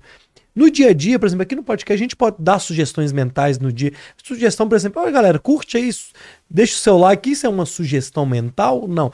Tem, tem exemplos assim, pequenos, grandes e médias, igual ele falou? Bom, vamos lá. Primeiro que existe uma diferença entre sugestão e comando. E como? Ok, tá. Não é a mesma coisa, não. Quando eu chego pra você e falo assim, Luiz, curta o vídeo. Isso é um comando, não é uma sugestão. Tá. Qual é a diferença da sugestão? A sugestão é um comando especial. Porque é um comando que quando a pessoa segue, ela tem uma- alguma sensação de automatismo. Tá. Então, por exemplo, se eu tivesse falado com você, Luiz, finja que o olho está colado. Visualmente podia ser a mesma coisa da Tá. sugestão. Só que na sugestão, você tem um senso, uma sensação de que algo automatizado está acontecendo. Então, quando eu estou sugerindo, eu estou querendo que a pessoa tenha uma sensação de que é algo que está acontecendo de forma automatizada. Uhum. Então, essa é a diferença de eu falar, por exemplo, posso ser Luiz, coloca seu braço aqui, ó, e levanta. Aí você vai e levanta, isso é um comando. Agora, se eu falo, Luiz, fecha o olho, imagina que tem um balão puxando esse braço. Isso é uma sugestão. Porque eu vou subir com a sensação de que aquilo é automático. Então, esse é o primeiro ponto. É a diferença de comando e sugestão. Agora, é, sugestões pequenas, médias e grandes, não existe isso, não. O que existe são sugestões que são mais raras de acontecer e sugestões que são menos raras. Por exemplo, a sugestão de você ver algo que não existe, que a gente chama de alucinação, ou você beber uma água e achar que é cachaça e sentir o gosto de cachaça, são sugestões que são mais raras de acontecer. A sugestão de eu ouvir um celular tocando e ele não está tocando é a sugestão mais rara. Ela envolve uma alucinação. Agora, a sugestão do olho ficar colado é uma sugestão que é menos rara. Ou seja, é mais comum. Se eu tiver um grupo de pessoas, vai ter mais gente que Tá. sente o olho colado do que que, sei lá, vai ver o Michael Jackson aqui na sala. Entendi. Então não é que são pequenas, médias e grandes. Então existem sugestões. Quando a gente pensa em pesquisa científica com a hipnose, tem sugestões que são mais raras do que outras. Então, a sugestão, por exemplo, de mão colada assim, ó, quase todo mundo vai sentir a mão colada, o olho colado. A mão colada é em torno de 70% das pessoas. O olho colado é em torno de 80% das pessoas. É muita gente. Agora, uma alucinação vai ser em torno de 15% das pessoas. Entendi. Então, existem sugestões que são mais comuns, sugestões que são menos comuns. Isso tem a ver também, por exemplo, do nosso cérebro. é, são. é, não é gatilho, são sugestões ou são coisas que são boas. Eu quero dizer o seguinte: por que, que a gente vicia em álcool, pornografia, jogo? Porque isso traz uma sensação de prazer pro nosso cérebro. Porque bebida é bom, pornografia, sexo é bom, jogar é bom pra caramba, né? Uma jogatina, adoro. É, isso traz sugestão de que aquilo ali é prazeroso, por isso que a gente vicia naquilo. Mesmo quando, por exemplo, você está num vício e perde, você tem expectativa de amanhã ganhar e tal. É, tem a ver com isso do, do- da sensação de prazer daquele momento. Olha, E a gente acaba viciando nisso. é, é impossível a gente desconectar a sugestão de qualquer coisa. Então, por exemplo, quando as pessoas veem propaganda de álcool, elas são incentivadas por meio de sugestões, e é sugestão, que de ela consumir álcool. E a, e a sugestão, porque a pessoa tem a sensação de, pô, eu queria uma cerveja agora. É. É uma sugestão, porque não é um comando. Uhum. Eu não falei. Inclusive, tem uma propaganda, que você veio da, da publicidade, que foi considerada abusiva. Porque ela tinha comando e não só sugestão. Que foi a do compre batom. Ah, compre batom. compre, né? Compre Ah, batom. É, ah. foi considerada abusiva. Não sei se você lembra disso, né? Lembro, pô. Compre batom. compre- Por quê? Era um comando direto. E a gente está acostumado a, a propagandas que são mais indiretas com sugestão. É, é alguém comendo chocolate e sendo gostoso. Então, o nosso hábito, ele vai ser muito influenciado por sugestões. E a publicidade trabalha com sugestão o tempo todo. Inclusive o Brasil, ele muita pouca gente sabe isso, mas ele é exemplo mundial de combate ao fumo. O- se você pega a quantidade de pessoas no Brasil que fuma e na Europa, na Europa muito mais gente fuma. Muito mais gente fuma. Aqui é muito mais raro as pessoas fumarem. Na Europa, é comum a tabacaria ser tipo o correio aqui. Ou seja, você faz serviço pro governo, você paga taxa, tabacaria é lotada. Paga conta. paga conta, Aham. enfim. E aí então, o Brasil, ele ficou nessa condição, né, de ter menos gente fumando, porque proibiu propaganda, publicidade do Free, por exemplo. Free é uma sugestão. Uhum. Porque eu via atletas que nunca fumaram na vida, e o Free era só atleta, fumando e falando que estava sempre, sempre livre. Ou seja, meu ponto é que vício Uhum. Claro, vai ter sugestão. A gente é o tempo todo sugestionado. Agora, a instalação do vício, ela não envolve tanta sugestão aí, não. Aí começa a ter mecanismos fisiológicos para isso também. E o grande problema é o seguinte: quanto menor o processo, eu tenho uma, uma, uma conta que é mais ou menos a seguinte: quanto menor o processo e maior o prazer, mais viciante a droga. Então, por exemplo, para o cara é, é muito mais fácil o cara ficar altamente viciado em cocaína que maconha. Porque a velocidade da euforia da cocaína é muito rápida. Uhum. A velocidade do crack é muito rápida. O fato de a droga demorar um pouco, o álcool demora mais um pouco, a maconha demora mais um pouco, vai já diminuir um pouco a chance da pessoa viciar. Agora, além disso, tem também a, a questão de que algumas drogas causam abstinência mais forte do que outras. O álcool dá uma abstinência muito forte nas pessoas que já são viciadas. E aí tem estatísticas envolvendo vícios. Por exemplo, maconha, em torno de 8% das pessoas ficam viciadas. 8%. E tem gente viciada em maconha. Hoje o pessoal tem esse papo, né? "Ah, Maconha é natural. Não, não. aham. Estricnina é natural também, certo? Estricnina é um veneno. 8% É, ué. fica viciada em maconha, 15% em álcool, 32% das pessoas ficam viciadas em nicotina. Ou seja, as pessoas experimentam cigarro, um terço vai ficar viciado. Caramba. A nicotina, o Drauzio Varela até tem uns vídeos legais falando sobre isso. Cara, como que o cigarro vicia é impressionante. Agora, é claro que o nível de vício da droga não é proporcional ao nível de abuso Sim. mas que nicotina vicia muito. Então, respondendo a sua pergunta agora, eh, finalizando, é claro que o vício tem relação com sugestão no dia a dia. Ah. A publicidade está aí para isso. Tem gente sendo muito bem remunerada para criar tudo isso. Agora, a manutenção tem motivos fisiológicos também para isso acontecer. Tá. Agora, uma coisa interessante, só para encerrar esse papo de vício, é que muito do vício tem a ver com as funções que o vício toma na vida da pessoa. Então a pessoa, por exemplo, saía com os amigos, praticava esporte, ele faz, trabalhava, enfim, em um lugar que ele gostava. Aí ele deixa de fazer um monte de coisa que ele gosta. E o vício vai ocupar esse espaço. E aí isso acaba dificultando Não também. existe espaço vazio, né? É, não existe. Conta isso. Eu, eu, eu vi um vídeo seu que bombou na internet, o corte dos opioides. Ah. E, e- e eu até pesquisei no Google hoje e tal, até achei uma matéria que não fala de opioide em si, mas assim, 11 celebridades que morreram por overdose de remédios. Aí fala aqui do Coringa lá, é, do Michael Jackson, da Whitney Houston, o Prince, o Philip Hoffman, Bruce Lee, é, Jimi Hendrix, a- o Freud, enfim, aí tem vários nomes aqui. E aí, nesse seu, você fala muito do opioide. Por que que no Brasil não tem isso, assim? É, a gente é viciado no, na moxilina, na novalgina, no dipirona. melhor, é, é. Bom. Por que que aqui no Brasil a gente não tem isso? Eu nunca, nem sei o que que é um opioide. Eu já Não deve faço- ter tomado, com Nem, certeza. nem sei o que que é. Por que que esses caras viciam tanto nisso? É, tá até um documentário na Netflix, né? É, que fala lá da indústria e tal, tal, tal. É, por que que isso não acontece no Brasil? Por que que isso é tão comum na América? É, e por que que a gente é viciado nessas outras coisas que, pra mim, sou leigo total, é muito menos perigoso, né? É, com certeza. O ponto é o seguinte: primeiro, a gente tem que entender que, em termos de saúde pública, os Estados Unidos, dos países desenvolvidos, é o pior deles. E Uma coisa que as pessoas não entendem é que é óbvio que o americano médio vive bem melhor que o brasileiro médio. Claro. Em, em linha geral, né? É. Na sua linha do tempo ali, né? É, Agora, se você pega o miserável dos Estados Unidos, que são menos que no Brasil, logicamente, o miserável do Brasil, dos Estados Unidos, ele vive bem pior que o miserável do Brasil. Uma ambulância nos Estados Unidos, lá não tem SUS igual aqui não, cara. Você vai pedir um SAMU, lá custa 1.500 dólares. É.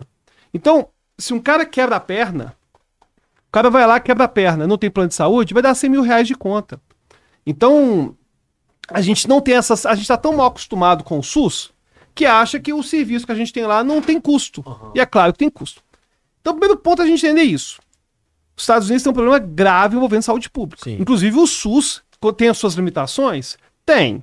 Mas ele é exemplo para o mundo todo. Ainda mais num país conti- continental igual É, nosso, pelo né? amor de Deus, o É, negócio é, funciona. é. Cara, se você quebra a perna e vai pro João 23, cara, você vai ter um atendimento de primeiro mundo, cara. Você vai sair lá enfaixado sem pagar nada. Sim, sim. Até estrangeiro estiver aqui. Então, Sim. pelo ponto que o nosso sistema de saúde tem seus problemas, tem. Mas, em termos de emergência, essa questão de acesso a remédio, acesso a coquetel para AIDS, Brasil é exemplo para várias questões nesse, aspecto. Agora, o que, que aconteceu com os opioides nos Estados Unidos? Não foi espontâneo. O que aconteceu é o seguinte: o que, que é opioide? Opioides são analgésicos que revolucionaram a medicina. O que, que é um analgésico? Algo para diminuir dor. Porque antes do surgimento de opioide, não tinha muito o que fazer na hora que o cara precisava de alívio de dor. Não tinha muita coisa. E aí os opioides, eles são medicamentos que vão surgir da papoula, do Uhum, ópio, Ópio, aham. e depois vão começar a ser sintetizados, mas um princípio é o mesmo, mexem com os mesmos receptores, e que são muito anestésicos. E aí, dos opioides famosos, tem a morfina, tem a heroína, a gente tem é, codeína, Codeína. que é o Tilex, que é dentista, a gente já tomou várias vezes. O Vicodin, que o House ficou viciado na série. Então são anestésicos, são analgésicos Analgésico. muito poderosos. Muito poderosos. Tá. Mas por que, que deu essa crise nos Estados Unidos? Simples. Apesar de serem remédios para controle de dor, analgésicos muito poderosos, eles tinham um probleminha. Viciam demais. Quando a pessoa usa no contexto correto, ele não vicia. Então, por exemplo, fiz cirurgia de dente. Pô, tomei codeína, não fiquei viciado e você já deve ter tomado opioide também. Ah, tá. Já tomou codeína? Provavelmente não já. sei nem o que, que é isso. É um remédio para dor, mais forte, que não pode tomar muito. Tá. Quando a gente usa, a pessoa quebra a bacia. Pô, vai tomar também algum tipo de opioide. Quando é usado corretamente, não vicia, não. Só que descobriram que se fosse usado de forma indiscriminada, viciava demais. Aí o que aconteceu? Nos Estados Unidos, uma empresa chamada Purdue, ela fraudou, e foi isso que aconteceu, ela inventou que o opioide dela, chamado Oxycontin, que ele não viciava. Ela inventou que não É isso, viciava, começou a dar um monte de comissão para médico vender. É isso que a, a série é essa, né? A série eu acho que é sobre isso. É, é isso, é. E aí, a população americana começou a ficar viciada. Aí depois, passado alguns anos, por que que isso aconteceu, né? O cara que tava no FDA, que é tipo a Anvisa deles, era um cara que trabalhava pra Purdue. Ou seja, Hum. você coloca o cara que vai fiscalizar, esse cara é o cara da empresa. Ele sabia que o negócio era fraudado. E lá ainda o lobby é permitido, então? É, aí o negócio, o negócio desandou de um jeito Aham. que quando descobriram que aquele negócio viciava demais, a população estava tão viciada que começou a buscar heroína. Ou seja, a população americana ela teve um incentivo gigantesco de médicos comissionados, fraude em pesquisa. Aí, pra você ter uma ideia, no final dos anos 90, morreram umas 20 mil pessoas de overdose nos Estados Unidos de opioide. Nos anos 90, fin- 99. Ano passado, morreram 100 mil. A curva, quando você pega a curva de opioide, morte por overdose, e é comum quando alguém morre do rock Uhum. ter opioide envolvido. Tem um chamado fentanil. Você já deve ter ouvido falar que a morfina é forte. Fentanil é 100 vezes mais forte que a morfina. Tava usando para entubá-lo de Covid. Tem uso importante para entubar a gente no Covid, cara. É claro que é importante. Só que quando você usa ele como droga de abuso, pô, é poderoso demais. Então, nos Estados Unidos surgiu essa, essa crise do opioide, não foi à toa, não. Foi por quê? Caramba. tinha uma empresa que faturou uma fortuna, fortuna, vendendo opioide, falando que não viciava.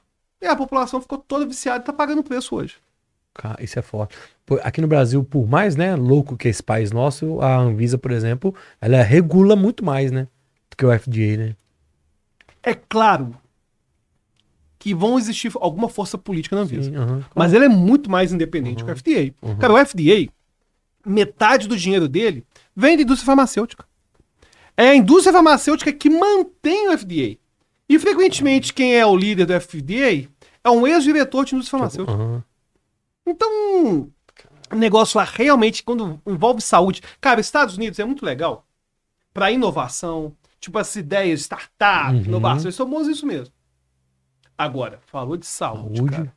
Aí o pessoal fala, ah, Alberto, comunista, vai pra Cuba. Cara, Finlândia eu animo, Nova Zelândia, Canadá, Suíça. Lá não acontece esses absurdos que acontecem da saúde nos Estados Unidos, não, cara. Cacete, velho. Doideira. O homem foi pra lua, Alberto? Com certeza absoluta. Com certeza absoluta. Certeza. Tem E por- vários e- motivos. E por que que não, não, não, não foi ano passado? Tem vários motivos. Bom, primeiro eu vou te explicar todas as teorias conspiratórias envolvendo o homem ter ido na Lua. Cara, quem começou com isso nos anos 70 foi um cara chamado Bill Kaysing. Ah, Ele lançou um livro, We Never Went to the Moon. Acho que existe até hoje isso na aham. Amazon. We Never Went to the Moon. Ele começou a falar, criar várias conspirações que ganharam popularidade de forma relativamente recente devido à internet. Ah, as pessoas adoram teorias conspiratórias Sim. e tem motivo. uhum. Primeiro, porque você se sente muito especial. Pô, eu sei um negócio que ninguém sabe, entendeu? Pô, É, eu- tinha uma- um trem diferente é ali, né? igual quando a ideia, né? De o pessoal não vai lembrar disso, mas do, da ideia de que Paul McCartney tinha morrido. O Elvis, por exemplo, tá vivo. É uma questão de que Elvis está vivo, que Michael Jackson está escondido em algum lugar. Agora, como que as pessoas é, falam sobre a Lua? O que, que elas alegam? Elas fazem alegações, por exemplo, envolvendo as fotos. Primeira coisa que eles vão falar. Ué, se tá na Lua, por que, que não aprecia estrela no fundo? Primeira coisa que eles vão falar. Uhum. Ô, gente, se eu vou tirar uma foto, eu posso estar tirando foto agora aqui à noite, ter estrela, e de acordo com a abertura, a quantidade de luz, aquilo que é menos iluminado não aparece. Sim. Então, as luzinhas, as estrelinhas lá no fundo, de acordo com o tanto que o obturador tá aberto e a velocidade dele abrir e fechar, vai colocar ou não estrela, concorda comigo? Concordo. Perfeito. Então essa questão da estrela não tem nada a ver. Uhum. Tem uma outra que eles E a bandeira? Eu vou falar da bandeira. Ah. Primeiro eu vou fechar isso aí. Tá. Que são as que as pessoas falam sempre. Ah, E segundo, é a questão das, das sombras. Eles comentam Isso. que as sombras tinham que estar paralelas. Cara, se eu pego objetos paralelos e eu tô um pouquinho mais longe, eu tenho um efeito visual de que eles não estão paralelos. E isso acontece com a gente aqui, cara. A gente não precisa estar na Lua, entendeu? Então, o primeiro ponto é o seguinte: esses dois elementos que o pessoal fala, da sombra paralela e da estrela, a gente vê esses mesmos fenômenos aqui. Tem um terceiro, que essa aí é foda, que eles falam o seguinte: Ah, tem foto que tá sendo tirada. Quem que tirou essa foto dessa altura? Cara, tinha máquina fotográfica na nave, cara. ah. Do lado de fora pra tirar essas fotos, ou seja. Tinha, foto, tinha máquina na nave, Alberto. é, foto foda. Ah, Aí, enfim, aí o que acontece? Além disso, a bandeira. A bandeira está tremulando. Não está tremulando. O que acontece é o seguinte: essa bandeira, você concorda comigo? Como lá não tem ar, ela nunca ia ficar esticada. Concorda comigo? Ela não tem ar. Aham. Ela não bandeira, tipo, aham. Ela vai ficar para baixo. Não, Concorda que ela vai ficar para baixo? teoricamente. É, mas eu vou pegar a bandeira. Se eu pegar aqui, uma bandeira aqui, ó. Se eu colocar o pauzinho aqui, ó, ela não vai ficar esticada, ela vai ficar para baixo. O que, que você Pela acha? gravidade. É, pode gravidade. Lá tem gravidade também, lá não tem ar. Aí você Mas é concorda- outra gravidade. É, um sexto daqui, mas Ok. enfim, tem gravidade também. Agora, você concorda comigo que se eu quero que a bandeira fique na foto, o que, que eu vou fazer? Esticar ela. Como que eu faço pra ela ficar esticada o tempo todo? O que, que eu coloco atrás dela? Uma haste. Então, o que, que acontece? Essa bandeira tem uma haste atrás dela, Tem não, Alberto, Alberto. com certeza. E olha, só no início das minhas explicações, tem as provas mais importantes. Essa bandeira tá esticada com uma haste. Agora, por que que dá a impressão que ela tá tremulando? Simples. Porque ela tá amassada. Ela tá amassada. Então, a questão da bandeira é fácil de resolver. Agora, tem outras provas, cara. Tem, o- tem outra que as pessoas falam, Isso é maravilhoso. que é o seguinte: é radioatividade. Porque a gente tem. Ah, gostou, né? Gostou, é. gostou do argumento conspiratório, Vai. pois o argumento é top. Vai. Existe o chamado cinturão de Van Allen, Hum. que são. É um cinturão que a gente tem. São, são tipo du- duas bolas que a gente vai ter, de regiões, que são altamente radioativas. E a, a a Apollo teve que passar isso na Apollo 11. Hum. Teve que passar por aí. E é altamente radioativo. Sim. E eles não pegaram radioatividade. Isso aí era perigoso. O que aconteceu foi tipo o que acontece numa prática chamada firewalking. Já viu ah, é, o andar na, na brasa? O pessoal Sim. anda na brasa? Aham. E anda mesmo. Por que que anda? Simples, porque tá andando rapidamente Rapidamente. e tirando. Uhum. Então a radioatividade não pegou por conta disso. E eles fizeram um teste, de, eles, inclusive descobriram quanta radioatividade que eles tiveram acesso. E perceberam que foi bem abaixo de gente que trabalha com raio-x, por exemplo. Ou seja, Pô. essa radioatividade não foi o problema. Agora, quais são as provas mais cabais que a gente tem como foi na Lua? Vamos lá. Por que que não voltou? Antes disso, né? Porque É, essa é a não, pergunta. Até voltou. Aí o, o Space Today lá fala. Teve Apolo 12, 13, Pois é, o que 17, acontece? 18. É, ó. exatamente. Ó, É. os testes sacanas. É. óbvio que eu tô com você dessa, né? A gente teve Apolo 11. É. E em todas elas, duas pessoas desceram na Lua. Ou seja, não foi só Apolo 11. Agora, é claro que a Apolo 11 69, ela foi algo, assim, fantástico. 69 é uma data importante. Porque nós somos em 24. Em 23. Tá hipnotizado até agora. Nós Apolo... em 23. Perfeito, vou falar. Por que, que a gente não voltou ainda? É. Todo ano tinha que ter alguém lá. ué. Pô, bom pra caramba. É baratinho, né? É. Bom, Apolo 11, Apolo 12. Apolo 13 deu problema, eles não pisaram. Gente Teve tem o filme do Tom Hanks e tal. Aí tem Apolo 14, Apolo 15, Apolo 16. Apolo 17 foi no início dos anos 70. São seis Apolos que tiveram. Doze homens pisaram na Lua. Em um ano. Não, não, não é de um ano, não, em cara. quantos anos? Não, isso aí foi, em- em foi mais ou menos. Não, foi rápido. Foi rápido. Foi em torno de pouquíssimos anos e Tá. foram várias vezes. Aí por que, que não vai hoje? Tem motivo pra isso. Hum. O primeiro motivo é que naquela época, o orçamento que a NASA tinha pra fazer isso, cara, era, Era. bilionário. Tá. Hoje, não tem essa grana mais. Porque naquela época, aquilo que eles investiam em militarismo, investiam também na questão espacial, porque era uma guerra ideológica fortíssima. Sim. E a Rússia sempre estava na frente. Cara, vai mandar o primeiro satélite pro espaço. A Rússia foi lá e mandou o Sputnik. Primeiro homem pro espaço. Pô. Foi Yuri Gagarin. Cara, a Rússia, a União Soviética. A União Soviética, cara, em termos de desse desenvolvimento espacial, cara, mandaram a Laika pro espaço. A União Soviética tá- Tava- Sempre, sempre à frente. sempre à frente dos Estados Unidos. Cara, os Estados Unidos estava sempre atrás. Tá. Aí o Kennedy, usando termos bem atuais, tancou. E sem nem saber se ia conseguir, falou assim: olha, Tancou o homem, até o final dos anos 70, até o final dos anos 60, vai pra Lua. Cara, se os Estados Unidos conseguisse fazer isso, o que era pouco provável, claro que foi, mas enfim, é pouco provável. Cara, isso. Pouco provável. Não, mas aconteceu, cara. E eu, eu tenho as provas cabais ainda. Uhum. Mas o ponto é que o, o benefício político que a gente Ok. tinha naquela época Sim. pro homem ir pra Lua era assim, inigualável. Porque se os Estados Unidos consegue colocar um homem na Lua, não importa mais a Laika, não importa mais Yuri Gagarin, não importa mais o satélite, não, cara. Estados Unidos venceu a corrida espacial. Acabou. Acabou. E coloca a bandeira americana, a Lua é dos Estados Unidos. Cara, isso, Conquistou, é, é. isso aí para os Estados Unidos era, era assim, fortíssimo. Agora, quais as provas que a gente tem como foi na Lua, então? Provas cabais, Hum. para poder te convencer. Bom, espero que eu te convença. Uhum. Se essa não te convencer, não tem problema não, pelo menos já no corte. Eu sou provocativo. Pelo menos já né? não, tem que provocar mesmo. É. Primeira coisa, a gente tem mais de 8.400 fotos que foram tiradas lá. Certo? Horas de, de, de vídeos, enfim. Tem muito material. A gente tem um negócio, que você não sei se você sabe. Eles trouxeram 380 quilos de pedras da Lua. De material que não existe na Com- Terra. são composições diferenciadas das nossas. Tem basaltos, mas são diferenciadas, que são estudadas no mundo todo. Tá. Essas pedras foram estudadas por cientistas do mundo todo. Ou seja, tem 380 quilos de pedra lunar que foi estudado no mundo todo. Mas não acabou, não. Hum. Cara, tem um robô que eles colocaram lá. E colocaram mais recentemente, não sei que ano, foi depois de 2000.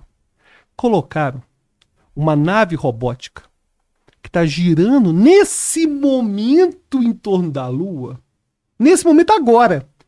E dando fotos e imagens em altíssima resolução da Lua. A gente tem isso lá. E você pode acessar esse site lá. A única questionamento que eu faço é que tem Ah. que ter o cara lá agora ao vivo no YouTube fazendo uma parada.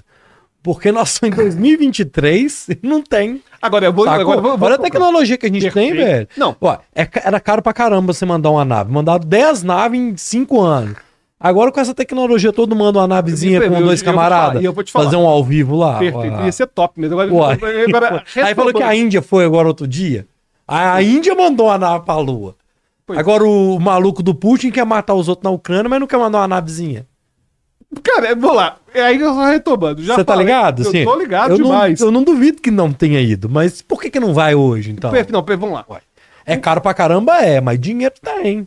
Pois é, o ponto é que a gente tem a, árvore- a, a nave lá em volta, certo? Um Robótico. robozinho Um lá. robôzinho lá que tá filmando esse negócio de altíssima resolução. Tem um espelho lá. Um Cê- espelho É. que o. Na primeira homem que o homem foi na primeira vez que eles foram na Lua, o Neil Armstrong, que não é o Louis Armstrong, é outro, É né? outro. que é o pequeno, um pequeno passo para o homem, um grande salto para a humanidade. Ele colocou um espelho lá. Tem um espelho, cara, que você consegue mandar laser para lá e ver a velocidade que o laser chega. Tem esse espelho lá que cientistas usam do mundo todo. Então o ponto é o seguinte: o mundo todo utiliza-se desses equipamentos, dessas pedras, desses materiais que foram tirados da Lua, beleza? Ou seja, não é uma coisa que acontece só nos Estados Unidos. A Índia agora passou na frente do Brasil, lógico, né? Passou na frente do Brasil e mandou um módulo lá para uma parte lá da Lua lá que ninguém ia.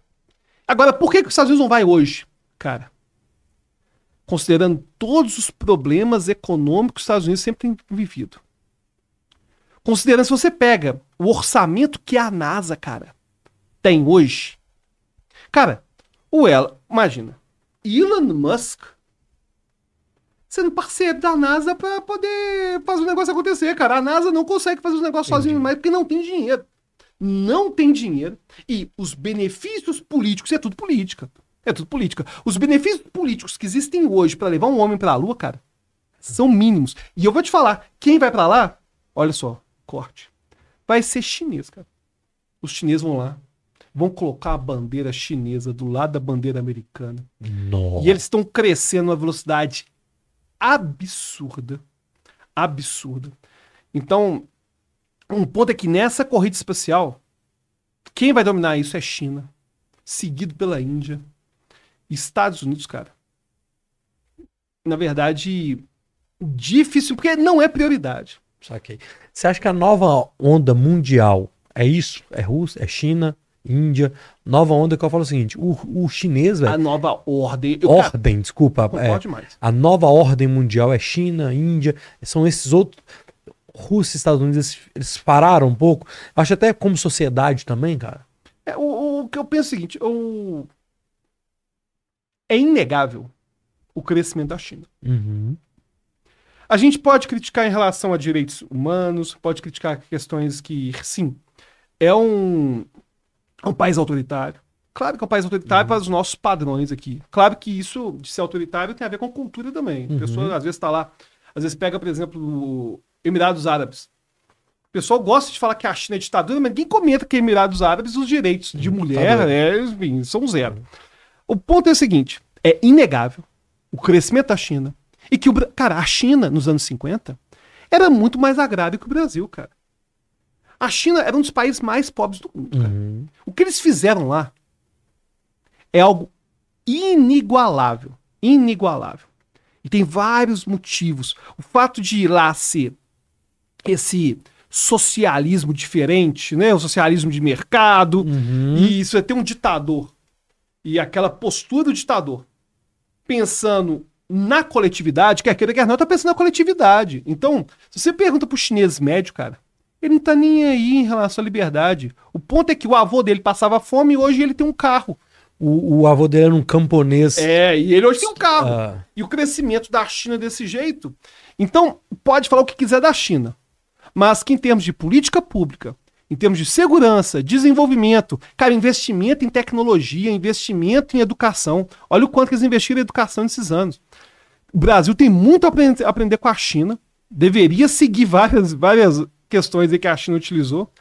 Mas eu não tiro de cabeça que a China vai, vai dominar esse negócio todo pelas questões culturais, que o fato deles serem muito mais disciplinados que a gente faz diferença.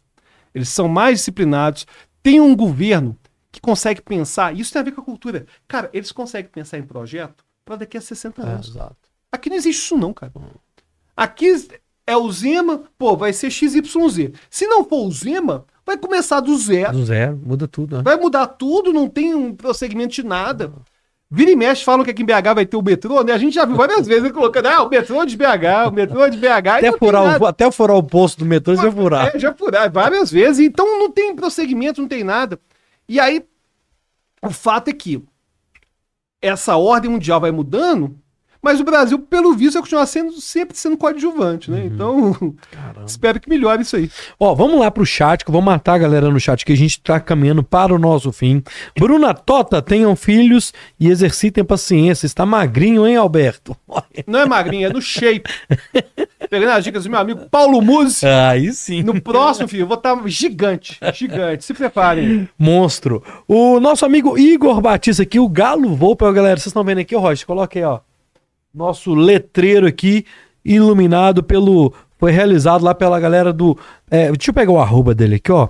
Quem quiser conhecer o trabalho do Igor, da galera lá do Galo Volpe, é arroba Galo Volpe Artesanal. Galo Volpe Artesanal. Fala que você viu no Bora, meu filho. Chama lá o Igor. Também quero fazer. Vamos dar serviço pra ele lá, porque o homem é brabo. Valeu, meu amigo Igor. Paulinha Moraes, boa noite, minha amiga. Rogério Oliveira, boa noite a todos do Bora Podcast. Parabéns pela nova casa. Tamo junto. Deise Valgas, boa noite. Tem pergunta da Roberta aí que eu vou ler. Anderson Rios, boa noite, Anderson. Quero mandar um salve também pra galera da Verisuri, que a nossa parceira aqui no Bora é, instalou nosso sistema de segurança aqui. Um abraço pro. Deixa eu pegar o nome aqui, meu filho. que Não esqueço. Mandar um salve aqui pro Sandoval da Verisuri, pra Thaís também, que foram quem atendeu a gente aqui. E em breve a gente vai fazer um episódio que fala sobre segurança empresarial, residencial, que é um tema também que é interessante. Então, salve galera da Verisuri aí. Valeu! Tem uma pergunta aqui pra gente ir no finalzinho, Alberto. Existem mesmo exercícios que ajudam a exercitar o cérebro e a memória? Tipo sudoku, palavra cruzada, é, sudoku, né? Sudoku. É, sudoku, né? Que fala. Sudoku. Sudoku. Palavra cruzada ou isso é mito? Tem coisa que a gente pode exercitar ali como exercício mesmo no dia a dia em casa? Boa pergunta. Claro que fazer essas atividades é melhor do que não fazer nada. Ok. Só que a gente tem evidência de que os ganhos que a gente tem com essas atividades, inclusive teve uma popularização recente de aplicativos de fazer isso. Aplicativos de potencializar a mente. E fizeram pesquisas e perceberam que não tem os ganhos que o pessoal alega. Imaginava e alega. Tá? É, agora, uma coisa que a gente sabe é que melhorar a mente tem muito a ver com a atividade física, ter uma boa atividade física, porque inclusive o cérebro, ele gasta 25% da nossa energia. Então se a gente tem, faz atividade física, é claro que a nossa mente melhora. Ok. E ter bons hábitos do dia a dia. E a gente sabe que um hábito que melhora muito é a leitura. O hábito de ler é melhor do que fazer cruzadinha, é melhor do que tudo isso. Agora, a é claro, leitura, tá? se a pessoa não faz a leitura, é melhor fazer essas atividades aí do que não fazer nada. Agora, eu adoro fazer essas atividades. Eu adoro fazer esses passatempos e tudo mais. Só que eu faço porque eu gosto. Eu não acho que a gente tem que fazer pensando em melhorar a mente. Porque se for, é melhor pegar um livro e fazer uma caminhada na Pampulha. E, enfim, fazer atividade física. Uma coisa que eu sempre. Hoje eu escrevo quase nada, né? Mas eu lembro de época de faculdade, enfim.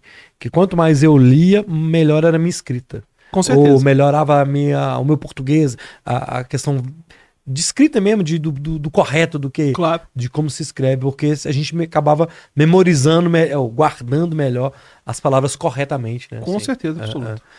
Você se considera um cara de QI alto, um cara inteligente? Você, Olha- você é um cara aberto, sincero. Apesar de você já admitir que você é, exercita sua mente, mas você tem um QI acima da média, existe isso da pessoa ter e você tem isso? Tem. Eu sou membro de uma associação chamada Mensa, que é uma sociedade para pessoas superdotadas. E a sociedade, ela aceita membros que têm um QI acima de 98% da população, que entra na questão de superdotação. Então existem, as pessoas Existe têm uma sim. mente diferenciada do existe, normal. tá? Existe, e é mito a gente achar que isso não existe. Tá. O ponto que eu acho importante é, ainda que exista o QI, ainda que exista esse fator geral de inteligência por trás de habilidades cognitivas, ainda que exista isso, não é isso que vai definir o que você faz com isso. Tá. Cara, pegando aqui, não é a mesma coisa, mas enfim, dá pra fazer analogia. Você gosta de futebol? Quantos caras que a gente já viu surgindo que tinha tudo pra estourar Fenômeno fazia. e não fazia. e não fazia o que tinha que fazer. Então o ponto é que, em geral, a gente não usa a nossa inteligência o tanto que tinha que utilizar. E em geral a gente pode ser muito melhor do que a gente é. Então, ainda que existam pessoas que são mais inteligentes que outras, e isso existe mesmo, é bobagem a gente falar que isso não existe, a gente não pode ignorar o quanto de gente que tem menos inteligência que a gente e consegue muito mais do que a gente simplesmente por não ter desistido. Entendi. Simplesmente por ter feito com consistência. Que doido, que legal. E tem uma frase que eu gosto de falar sobre isso, que é a consistência da mediocridade leva a frutos que vão bem além da mediocridade. Se o cara não é o melhor, mas faz aquilo todo dia, cara, faz com consistência, faz com consistência, ele vai ter o resultado que aquele cara genial às vezes não tem. Porque não tem a consistência, Uhum. não tem frequência, não tem disciplina. Caramba, que legal. Mandar um salve pra Cláudia Machado, que entrou aqui agora, e pro meu amigo Felipe Nilton, lá de Contagem. Alberto, mentes brilhantes. Como desenvolver todo o potencial do seu cérebro? Primeiro lugar na lista dos mais vendidos da revista Veja, Alberto Delisola. Descubra o segredo das pessoas criativas e como desenvolver essa habilidade. É, onde que a pessoa encontra? Quem Ah, quiser- na Amazon, né? Na Amazon, tem lá? facilmente as Cara, livrarias. é, é muito legal, muito fácil leitura. No próximo aumenta a letra, tá? Porque eu tô enxergando pouco, foi difícil Beleza. a letrinha. Mas esse livro é muito legal, né? Assim, pra quem que é indicado, pra quem essas pessoas, igual eu, assim, quer exercitar, entender um pouco mais, né? É, tem questões que envolvem criatividade, memorização. Que legal, muito bom. Então, procurem lá na, na Amazon, certo? Na Amazon tem. Cara, obrigado, mano. Eu quero te agradecer. Eu que agradeço, foi ótimo. Eu quero só aproveitar que você tá ao vivo, que aí você não nega, né? Nós vamos fazer um próximo Bora com o Alberto e mais um. Tipo o Felipe Ghisoli. Então, só que a gente pegar uma. Vamos fazer, tá combinado já. fa- falar de, de, de- desses grandes pensadores. Eu acho que a gente desenvolve outros temas, porque eu tenho capacidade intelectual pra conversar com você, não. Ô, Alberto, obrigado, Valeu mano. demais. Eu agradeço, foi bom honra demais. te receber, velho. E é muito bom estar num podcast, tá se tornando o símbolo da minha cidade, que eu gosto tanto. Ainda mais com um apresentador inteligente, legal, igual você, atleticano, galo doido, galo doido. Então, pode chamar que a gente vai vir sempre. Obrigado, viu, velho? Valeu. Você que não conhece o Alberto, só procurar Alberto D-E-L-L-I-S-L-A. E Nas- S-O-L-A. I-S-O-L-A. Delisola, beleza? Tá na descrição do vídeo. Ô, Roger, obrigado, meu filho. Obrigado, Roberta. Na próxima segunda-feira, quem tá aí até agora. Ah, você que tá no Spotify, deixa aí agora o que você achou desse episódio, que é importante, tá? Agenda da próxima semana, agora a gente já pode ir passando, né? Segunda-feira, dia 25 de setembro, Zezé Pe... Fala, Zezé! Zezé Perrela aqui no Bora. Polêmica, beleza? Dia 25. E dia 28 de setembro, Thiago Souza, é dos- semana dos Cruzeirenses aqui, semana que vem, Roger. É mesmo. É. Segunda-feira, Zezé Perrela. E no dia 28 de setembro, Thiago Souza, beleza? Amanhã é aniversário da Roberta, pode entrar o bolo aí, galera. Tô brincando. Parabéns, Roberta, nossa produtora. Aniversário dela amanhã, fazendo seus 38 anos.